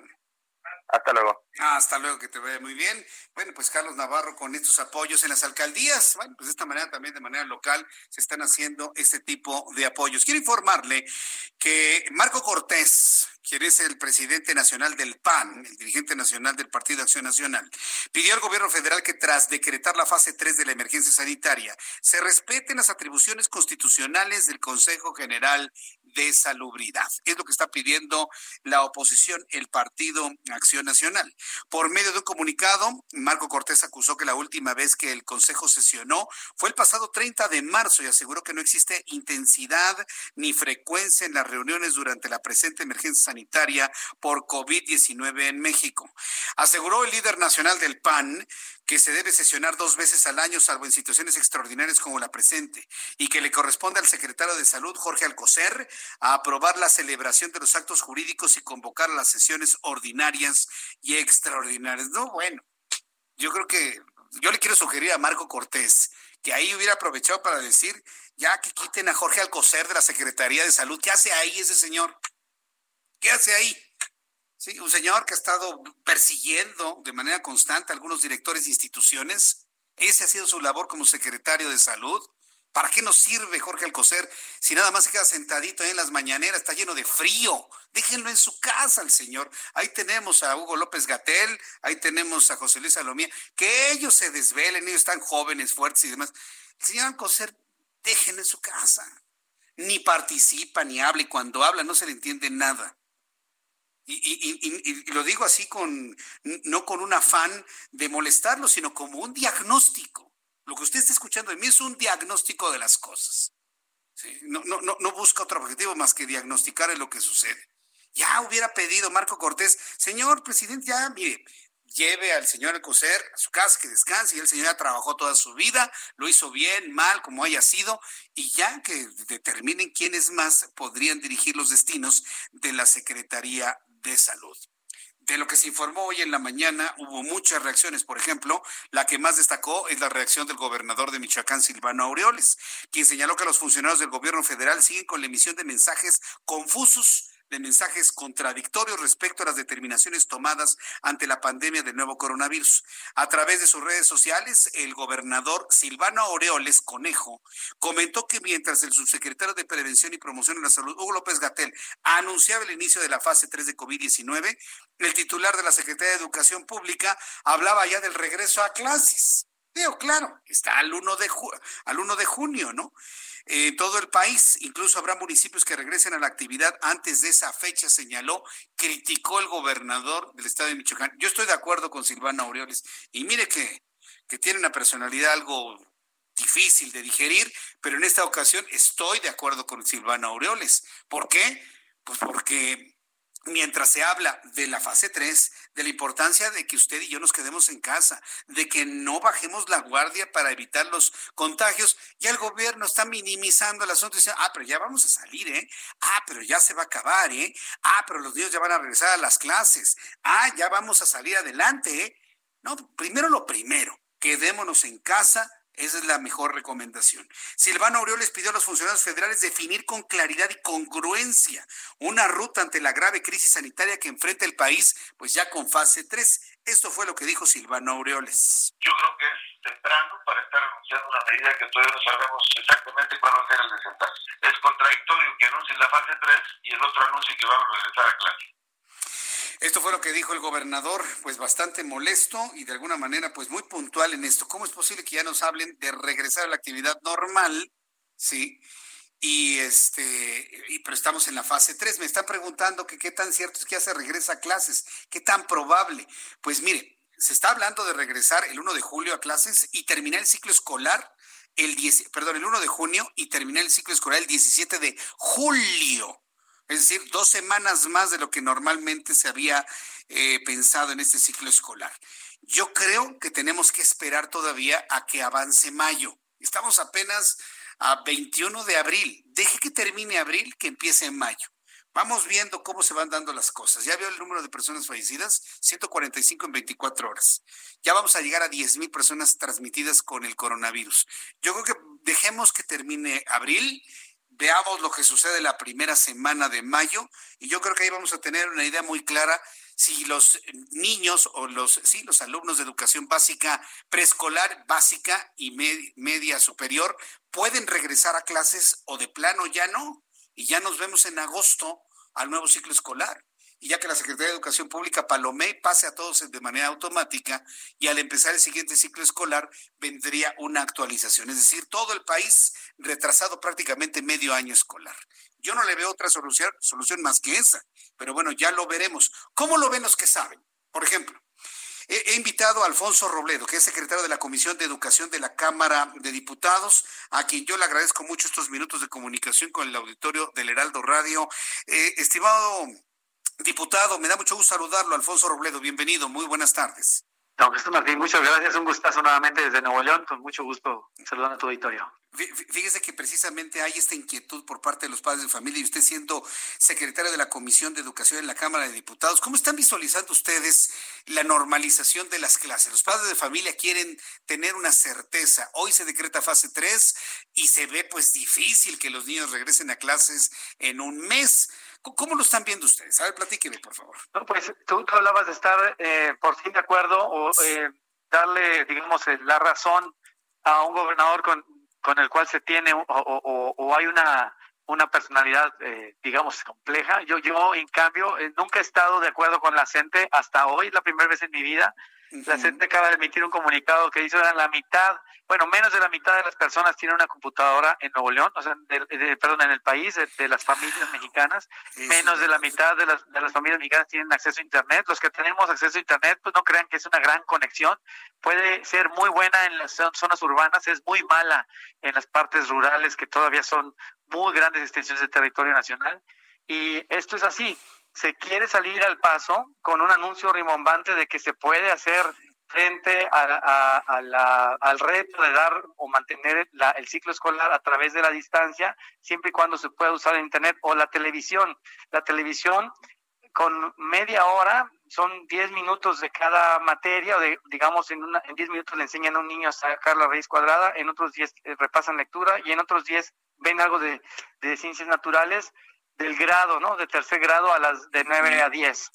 Y después otros grados y otros grados. Creo que pues ni siquiera es pedagógico. Ya dijeron que ni siquiera van a evaluar esto, simplemente se van a recoger un, un cuaderno de experiencias.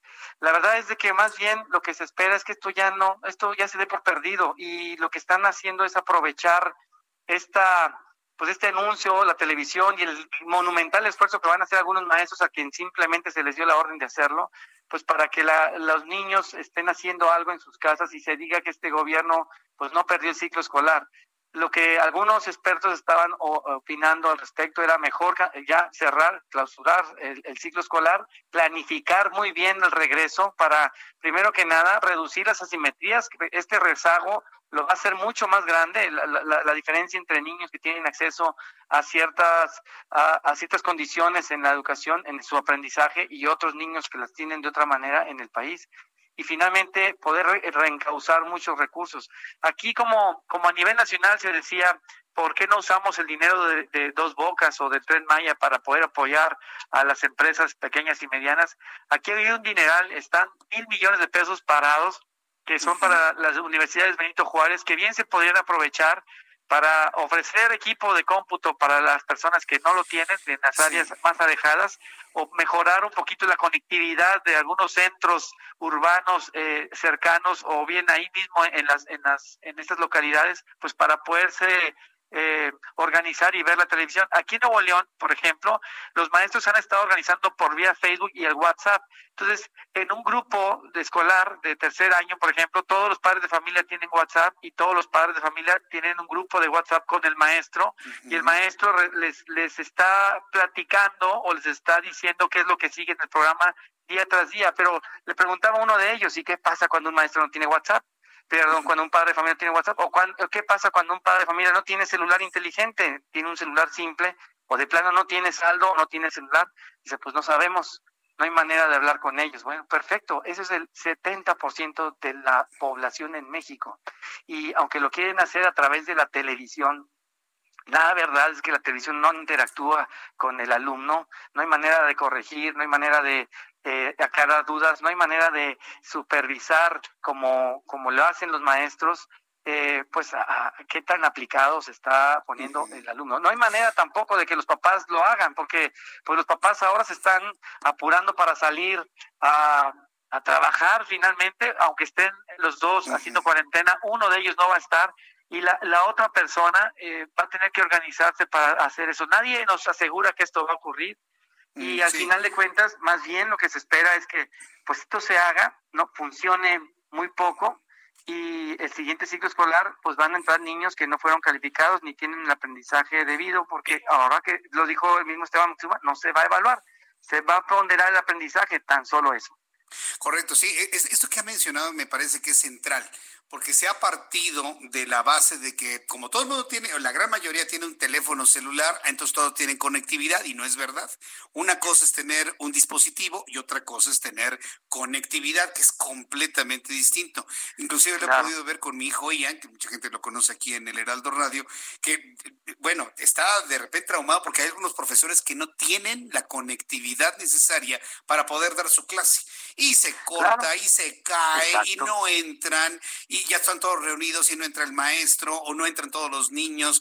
E, e, es, e, es, un desastre, ¿eh? O sea, por lo menos en estos dos primeros dos días, en estos dos primeros días ha sido un desastre. Es la palabra, es desastre. Por, además, no todos los papás tienen plan, así que tienen un saldo y ese saldo no se lo van a gastar todo el tiempo en, en este tipo de, de cosas. Ahora, la televisión, muy bien, la televisión nos quieren dar por el canal 11 o el canal eh, de la UNAM o el del Poli, no, recuerdo cuáles otros canales.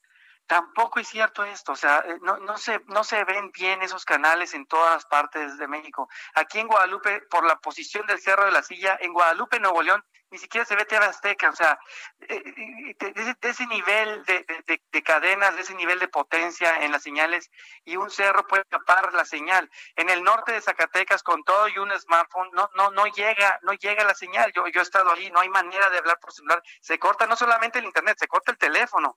No hay ni una señal repetidora ahí. O sea, y eso es aquí casi, casi en el norte del país, ya, ya no digamos eh, en la parte central del sur, donde están las zonas más marginadas y que además pues no tienen ni siquiera celulares. Bueno, allá voy. Eh, entiendo que es un proceso para poder anunciar que el, el, ciclo escolar no se va a perder, pero se va a perder y que este tipo de, de, situaciones lo único que nos lleva es a que en el próximo en el próximo ciclo escolar muchos niños, porque todos van a pasar de grado seguramente, no van a llegar con el aprendizaje y además se van a ahondar las asimetrías porque es un rezago educativo terrible. Se dice una frase que si la, la pandemia nos encontró con el sistema de salud en sus huesos, pues al sistema educativo lo encontró hecho polvo por todos los vicios que ya traen y que todos conocemos y que finalmente hoy no pueden estar a la altura de una educación a distancia a pues, nivel pues, nacional como se pretende. Pues sí, senador, digo diputado, pero no le dé ideas al presidente porque si no lo vamos a tener 50 mañaneras echándole la culpa a los liberales del sistema educativo que tenemos. Entonces, mejor ni le demos ideas porque ya con lo anterior tenemos suficiente. Mire, yo le agradezco mucho, diputado Alfonso Robledo, el que me ha tomado la llamada telefónica. Vamos a ir tomando temperatura de cómo van corriendo estas semanas en este, eh, en este mecanismo educativo que se ha planteado. Usted ha planteado muchas verdades, que es la, la conectividad, la cobertura, los que no hay planes, eh, la dificultad para conectarse, la, calidad. bueno, y, lo lejano que es enseñar desde la televisión, no hay interacción al respecto, o sea, no hay pues, nada. Yo, recuerdo los casos de la telesecundaria, a mí me tocó conocer la telesecundaria, digo, iba a las clases, pero de repente veía telesecundaria y me acuerdo de muchas cosas de la telesecundaria, o sea, tenía un enganche, tenía una calidad muy interesante la telesecundaria, que cosa que ahora que ya, ya no veo actualmente. Pero en fin, don Alfonso Robledo, gracias diputado por tomar la llamada telefónica el día de hoy. Igualmente, es un placer. Usted muy amable, gracias. Interesantísimo lo que nos acaba de plantear aquí en el Heraldo Radio el diputado Alfonso Robledo. Partieron de la base que todos como tenían un teléfono celular, ay, pues te llegan las clases y la calidad y la cobertura y el plan ¿A poco con prepago van a poder tener todas las clases los niños? Y los maestros que apenas tienen para comer van a tener un celular y contratar su internet para dar su clase. No, no, no, si le digo que las cosas, eh, ya cuando uno las analiza y las eh, ve de esta manera, se ponen verdaderamente interesantes e intensas. Después de los anuncios, le voy a informar lo que sucede en Jalisco. En Jalisco se va a hacer obligatorio el portar los cubrebocas y además detuvieron a seis personas en su primer día de aislamiento obligatorio. Allá no se andan con medias tintas y la gente no protesta, está totalmente de acuerdo en que se aplique este tipo de obligatoriedad en el resguardo casa. Regreso con esto después de los anuncios y le invito para que me siga enviando sus mensajes a través de mi cuenta de Twitter, arroba Jesús Martín MX.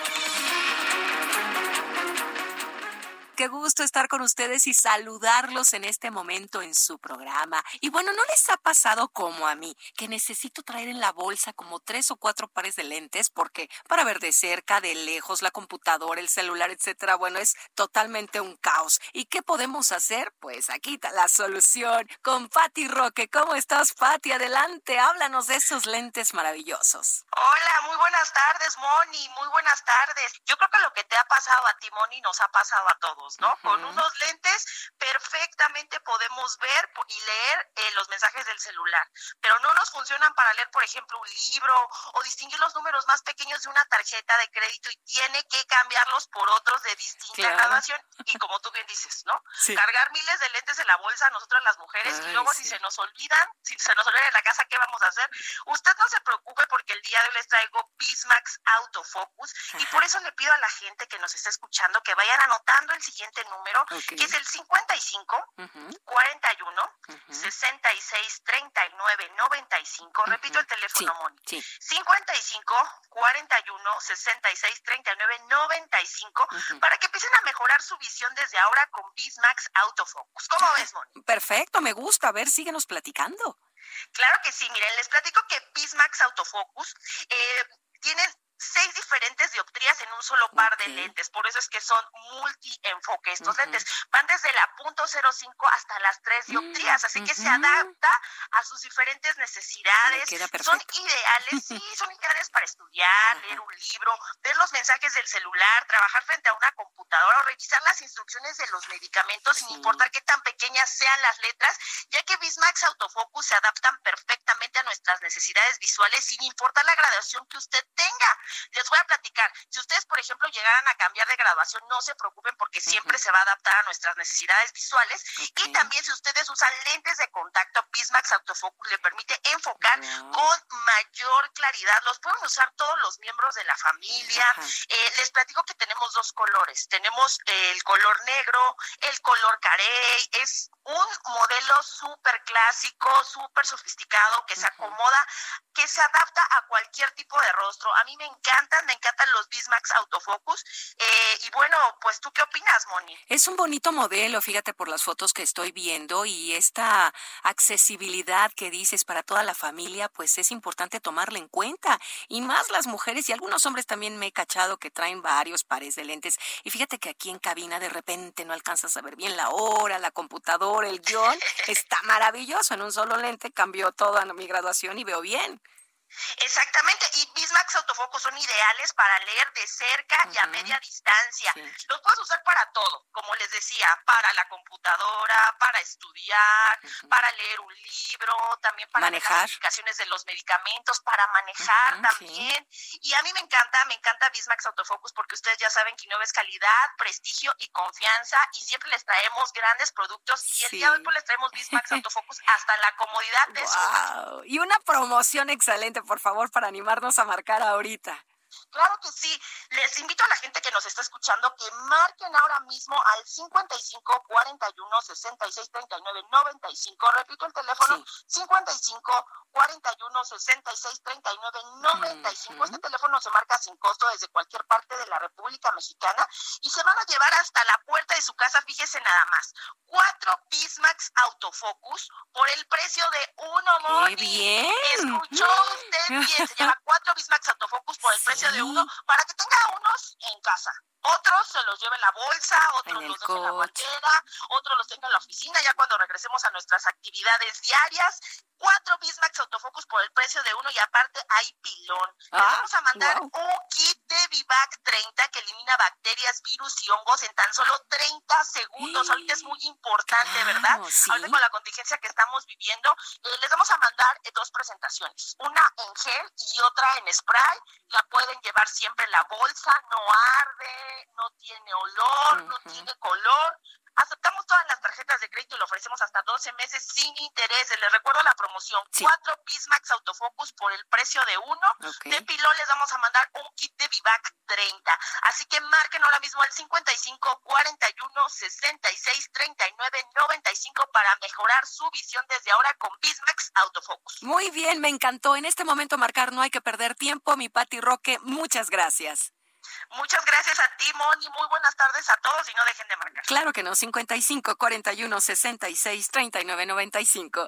Continuamos. Adelante. Escuchas a Jesús Martín Mendoza con las noticias de la tarde por Heraldo Radio, una estación de Heraldo Media Group. Escucha la H, Heraldo Radio. Escucha las noticias de la tarde con Jesús Martín Mendoza. Regresamos. Ya son en este momento las 7 de la noche con 35 minutos hora del centro de la República Mexicana. Estoy leyendo algunos comentarios de preocupación por parte de las personas que nos ven y nos escuchan a través del Heraldo Radio. Eh, leí un comentario de Wilbert donde me dice que escuchó en otro lugar de que hay preocupación de que el virus ya está en el aire y que si nos debemos proteger. A ver, a ver, yo no sé qué es lo que hayas escuchado, a quién hayas escuchado, Wilbert, pero eso es totalmente falso. Si hay precisamente un dato que se ha preguntado desde el principio y se ha abordado a nivel mundial y que lo ha explicado la Organización Mundial de la Salud, es que el virus, gracias a Dios y afortunadamente, no se transmite por el aire viaja en las microgotas de saliva de las personas que están transmitidas con el virus. A, qué distancia llega el virus? Lo que llegue la gotita de saliva. dos metros, tres metros, si la persona estornuda, hasta 20 metros. O si tose, hasta 20 metros, 15 metros hacia adelante. Pero no significa que el virus esté flotando en el aire, que si usted lo respira se contagia. No, no está confirmado que eso esté ocurriendo. Es una falsedad completamente lo que eh, estén diciendo en el medio que donde lo escuchaste. Me gustaría saber, Wilbert, dónde lo escuchaste, pero en este momento te puedo desmentir con información de la Organización Mundial de la Salud que el virus no se transmite por aire, no flota en el aire, tiene un peso específico. Cae cuando sale de la boca de una persona que está transmitida con coronavirus, va en las gotitas de saliva, precisamente por eso la importancia del cubrebocas y cae y dura unas cuantas horas y se destruye. Sobrevive más en el frío, sobrevive menos en el calor y cosas por el estilo que ya se van conociendo este virus. Otro asunto. Hay una persona que me dijo que está muy preocupada por lo que dijo el senador Narro Céspedes, de que los italianos habían descubierto de que el virus en algunas personas provoca trombosis. La respuesta es, estamos conociendo los efectos del coronavirus en diferentes personas. No a todos afecta igual.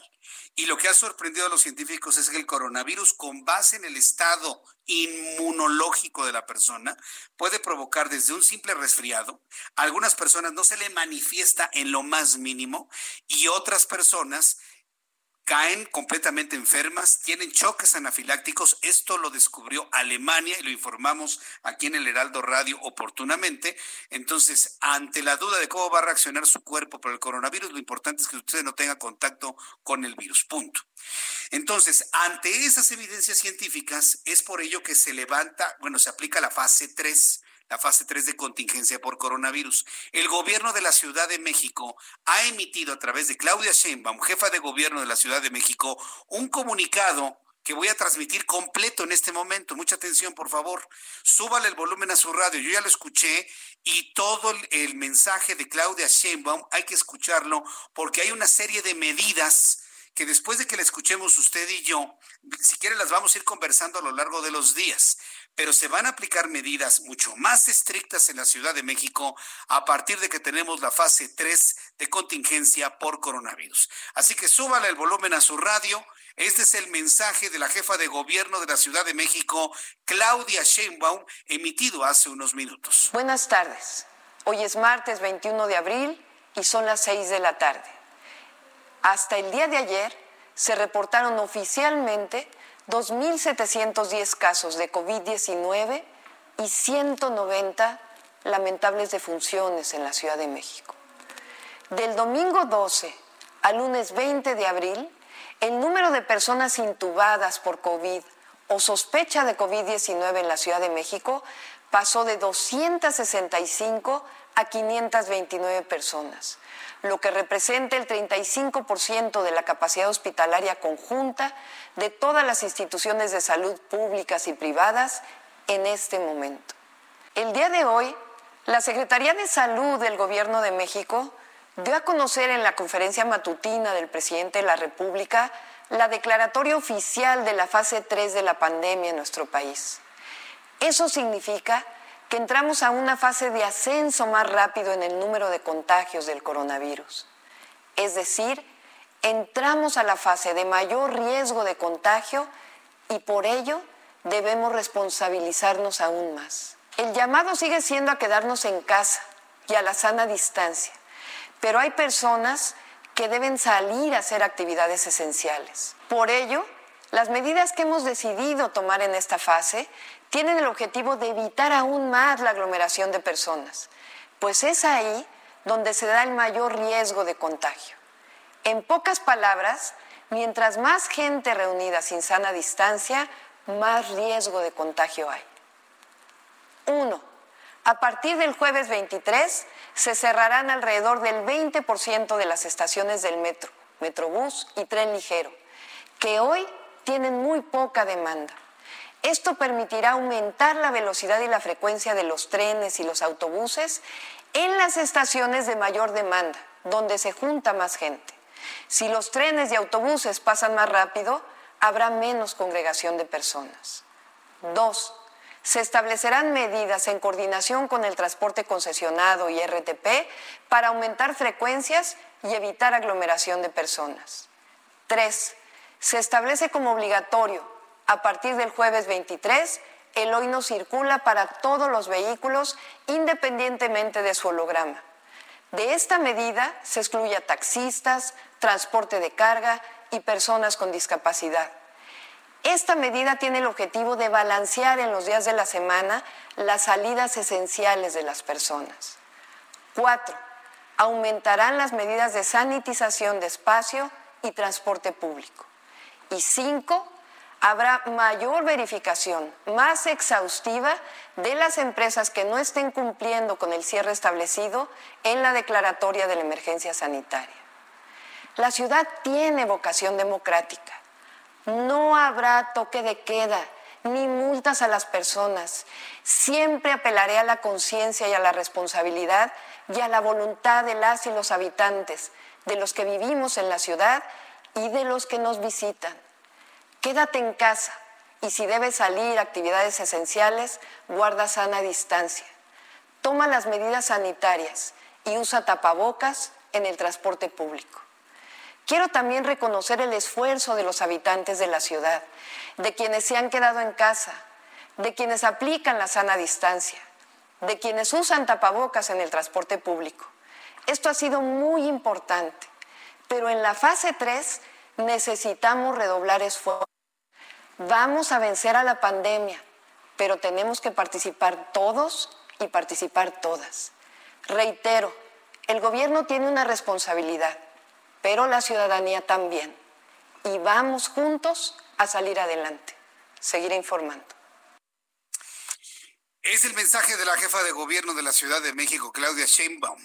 La verdad ha dado a conocer cinco puntos muy importantes en la Ciudad de México, muy, muy importantes. Yo sé que más de una persona que me está escuchando en estos momentos está diciendo, pero ¿cómo es posible? Bueno, sí, son órdenes ya del gobierno de la Ciudad de México. Uno, se va a cerrar el 20% del metro, del metrobús, tren ligero que tengan la menor demanda. Las de menor demanda va a cerrar el 20% del metro de menor demanda, metrobús de menor demanda, tren ligero de menor demanda. A partir todo esto del jueves 23 de abril. Número dos, se está pidiendo medidas con concesionarios de transporte público y RTP para que aumenten sus salidas, para que aumenten su capacidad y evitar aglomeraciones en los paraderos o en los CETRAMS se le está pidiendo a RTP y a transporte concesionado en tiendas en microbuses que aumenten la cantidad de viajes para evitar aglomeraciones. Tres, y esto es lo que a mucha gente no le va a gustar, nada. A partir del jueves 23 es obligatorio para todos el hoy no circula. ¿Qué significa esto? Que no le va a valer en este momento ni su calcomanía cero ni su calcomanía doble cero. Es decir, no podrán circular los automotores con engomado de color amarillo, terminación de placas 5 y 6 el lunes, engomado rosa, terminación 7 y 8 el martes, engomado rojo, terminación de placas 3 y 4 los miércoles, verdes, terminación 1 y 2 los jueves. Y los viernes azul, terminación 9-0 y permisos de circulación no podrán circular. Pero que tengo holograma cero y circulo todos los días, es que mi coche es nuevo, me lo compré ayer, nada no podrán circular un día a la semana que le corresponde de manera obligatoria, dice la jefa de gobierno, para balancear el flujo de vehículos en la Ciudad de México. Cuatro, van a seguir sanitizando todas las calles de la Ciudad de México. Y cinco, habrá sanciones ejemplares a negocios que deban estar cerrados y permanezcan abiertos. ¿Qué opina usted de todas estas medidas? Yo le invito para que me escriba a través de mi cuenta de Twitter, arroba Jesús Martín MX. Vamos con mi compañero Raimundo Sánchez Patlán subdirector editorial del Heraldo de México, a quien le agradezco estos minutos de comunicación. Mi querido Raimundo, gusto en saludarte, bienvenido, muy buenas tardes. Querido Jesús, ¿cómo estás? Buenas tardes a ti y a todo el auditorio. Bienvenido, Ray. Radio.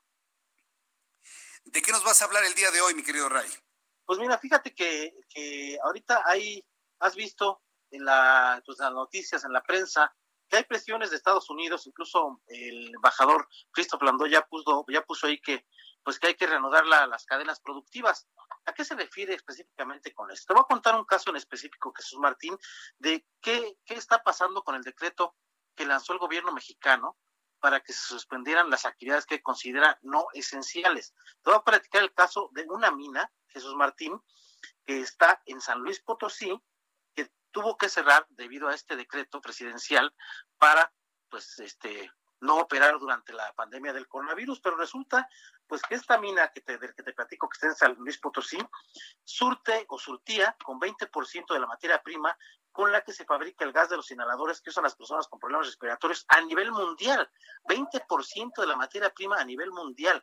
Es decir, estamos hablando de, de los inhaladores de pues de estas personas que son uno de los sectores más vulnerables al contagio del coronavirus. La, mina es, es, propiedad de la, de la empresa Orbia, Orbia, perdón, y tiene el, pues el 20% de estas reservas de florita, eh, pues es, reitero, es esta materia prima con la que se elabora este gas de los inhaladores que usan enfermos de asma y otros padecimientos pulmonares y pues rompe además de todo esto, con una millonaria cadena productiva global, toda vez que 80% de esos productos están hechos con el gas derivado de la florita mexicana, que es una, una roca color marrón ahí medio rosado y del tamaño de una pelota de, tenis. Y fíjate cómo viene la cadena productiva, Jesús Martín, que no se está desarrollando eh, a raíz de este decreto. Son seis mil toneladas del mineral las que se extraían antes de la contingencia en esta mina eh, por día.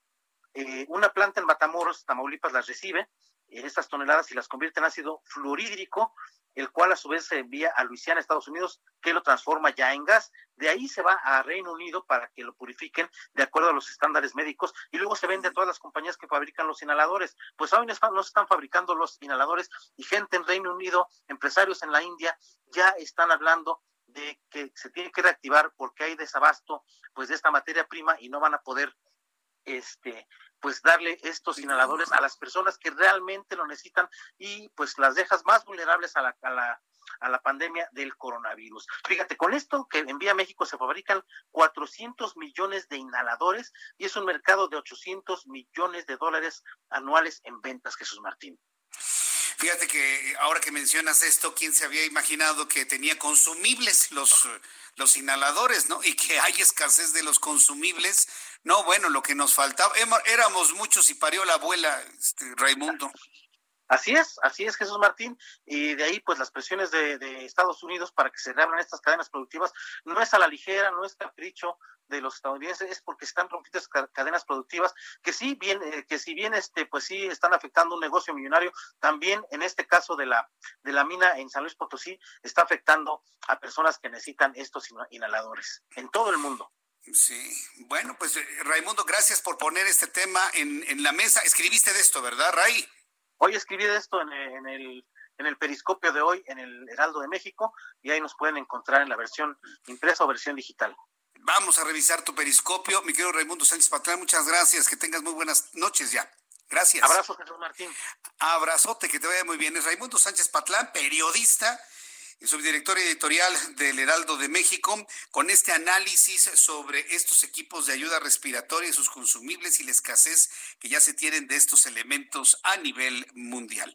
Entro en comunicación con quién, Orlando, me dijiste, ¿quién está en la línea telefónica? Vamos con Claudia Espinosa, nuestra corresponsal en el estado de Puebla. Se reporta lista para la fase 3 de coronavirus. Ya escuchamos a la jefa de gobierno con cinco puntos en el plan de atención a la fase 3 por coronavirus. ¿Qué se va a hacer en Puebla? Claudia Espinosa, adelante, te escuchamos escuchamos. Muy buenas tardes, noches ya. Te saludo con gusto a ti y a los amigos del auditorio del Heraldo Media Group. Pues el gobernador Miguel Barbosa Huerta señaló que estarán pendientes, que ya llegarán insumos médicos para garantizar que los cinco hospitales COVID pues tengan los insumos necesarios. Además, ya se trabaja pues en la reactivación de por lo menos siete hospitales más que serán adaptados como COVID-19. El segundo paso es un análisis sobre la cantidad de transporte público que está circulando. Esto con el objetivo de reducir al máximo la cantidad de personas en las calles y la transmisión por contagio directo y bueno, también se está analizando la propuesta de generar pues una cadena de solidaridad para poder apoyar a la gente que menos tiene. Esto con el objetivo de que se recaben insumos que permitan pues que toda la gente tenga que comer. Y es que hoy se dio a conocer que Puebla suma 382 casos positivos de COVID-19 y 70 personas ya han perdido la vida. El contagio ya está en 38 de los 217 municipios con 160 personas hospitalizadas. El reporte desde Puebla. Muchas gracias por la información. Claudia Espinosa. Muy buena noche. Hasta luego, muy buenas noches. Amado Azueta, compañero reportero del Heraldo Media Group, nos informa que los diputados han puesto su granito de arena para apoyar a la Fundación UNAM. ¿De qué se trata, Amado Azueta? Adelante, te escuchamos. Hola, ¿qué tal Jesús Martín? Efectivamente, los diputados dejaron atrás todas sus diferencias y este martes acordaron donar 125 millones de pesos a la Fundación de la Universidad Nacional Autónoma de México, la UNAM, que servirá para adquirir 400 mil equipos de protección para médicos residentes de todo el país. Fíjate que son 125 millones de pesos que se destinan y esto es lo que ahorró la, Cámara de Diputados en lo que va de este año y bueno, decidieron, eh, se preguntaban los legisladores, ¿a quién le vamos a dar estos 125 millones en medio de esta eh, crisis sanitaria y dijeron, bueno, pues vamos a dárselo a, la UNAM. Y es que vieron que hay un, eh, pues la, UNAM lanzó una convocatoria a todas las personas que deseen donar, eh, pues 315 pesos. Y bueno, dijeron los diputados, pues vamos a apoyar con 125 millones de pesos. Y bueno, esto en un evento que se llevó a cabo vía internet, ya ves que no se pueden reunir ahorita los legisladores y más estando en fase 3. Bueno, pues tuvieron, sostuvieron una plática los, los líderes de los eh, de los grupos parlamentarios y de esta manera pues ya cerraron el trato con la UNAM para dar, donar estos 125 millones de pesos y Enrique Graue, rector de la UNAM, pues agradeció este este apoyo que está dando la Cámara de Diputados y de esta manera fortalecer pues a todos esos médicos que en este momento pues están dando la lucha en contra del COVID-19. Jesús Martín, es lo que ocurrió hoy en la Cámara de Diputados y pues estaremos pendientes. Correcto, Amado Sueta, pues muchas gracias por la información. Que tengas muy buenas noches. Buenas noches. Hasta luego, que te vaya muy bien. Bueno, pues en todas estas historias de los apoyos que están dando, por ejemplo, los diputados, interesante lo que me dijo Amado Sueta, dejaron a un lado sus diferencias. Eso es finalmente lo que estamos buscando en la clase política, que dejen atrás sus diferencias, que deje el presidente estar calificando a ricos, pobres, desposeídos, adversarios y demás, y que se haga una convocatoria de unidad como lo está haciendo el legislativo en esta, en esta materia. Bueno, pues informarle que también hay ejemplos en el deporte y de las estrellas del deporte de apoyar a las familias de los niños necesitados. Roberto San Germán, con toda la información deportiva. Qué gusto saludarte, mi querido Roberto. ¿Cómo te va? Muy buenas noches. ¿Qué tal? Buenas noches, mi querido Jesús Martín, y también a la gente que nos sintoniza bien. Como lo dices tú, la gente importante del deporte mexicano está apoyando y el ex capitán de la selección mexicana de fútbol, Rafa Márquez, repartió despensas a las familias de los niños de su fundación para ayudarlos en estos momentos complicados por la pandemia del COVID-19. Es que la fundación es la Fundación Rafa Márquez y bueno, quisieron poner su granito de arena ante la contingencia sanitaria donando más de 100 despensas a las familias de los niños de esta fundación. Así lo publicaron a través de sus redes sociales y indicaron que es una tarea complicada, por lo que insto a que los que estén en posibilidades colaboren para que más gente reciba esta ayuda y puedan sobrellevar las indicaciones sanitarias. Así que piden también la ayuda de cualquiera, lo pueden seguir en sus redes sociales al señor Rafa Márquez y también en su fundación y ahí podrían sumarse a esta causa que creo que es bastante loable y que creo que todos los que podamos debemos de apoyar a los que no tienen. No sé cómo lo ves, mi querido Jesús Martínez. Pues la verdad que bueno, porque mira, a, falta del deporte, el que pueda hacerlo y pueda apoyar, la verdad es, es, es un ejemplo a seguir. Pues bien por Rafa Márquez, ¿no, Roberto? Sí, me, me, gusta mucho esta posibilidad que da Rafa Márquez y sobre todo saliendo en los momentos difíciles apoyar a los mexicanos que muchas veces lo apoyaron a él en todo lo que fue su carrera en el Atlas, en el Mónaco, en el Barcelona, en la MLS, en León y cuando estuvo con la selección mexicana y creo que es lo menos que pueden hacer los deportistas. Muy bien, Roberto, pues fíjate qué, qué, qué buena nota y que con qué buena historia estamos cerrando nuestro programa del día de hoy. Yo te agradezco mucho que me hayas compartido esto y nos saludamos el día de mañana aquí en el Heraldo Radio, estimado Roberto. Claro que sí, que pasen buenas noches tú y la gente que nos sintoniza. Pásala muy bien. Roberto San Germán con la información deportiva y con esta gran historia de ayuda y de apoyo. Y quedémonos con eso en nuestra mente. Podemos desde nuestra, de nuestra línea de fuego, vamos a llamarlo así, desde nuestras actividades cotidianas, poder ayudar a alguien. Hágalo, no lo piense. Hágalo, apoya a los demás. Se necesita hoy más que nunca.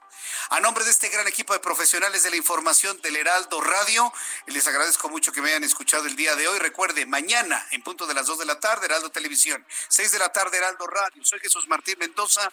Por su atención, gracias. Que pase usted muy buenas noches. Esto fue Las Noticias de la Tarde con Jesús Martín Mendoza. Heraldo Radio. La HCL se comparte, se ve y ahora también se escucha. The secret to summer ready skin is here. Osea's number one best selling Andaria algae body oil, clinically proven to instantly improve skin elasticity and transform dry skin to silky, soft, and unbelievably glowing. Its signature scent of freshly squeezed grapefruit, cypress, and mango mandarin transports you to sun kissed summer days. Get healthy, glowing skin for summer with clean vegan skincare from Osea. Get 10% off your first order site wide with code GLOW at OseaMalibu.com.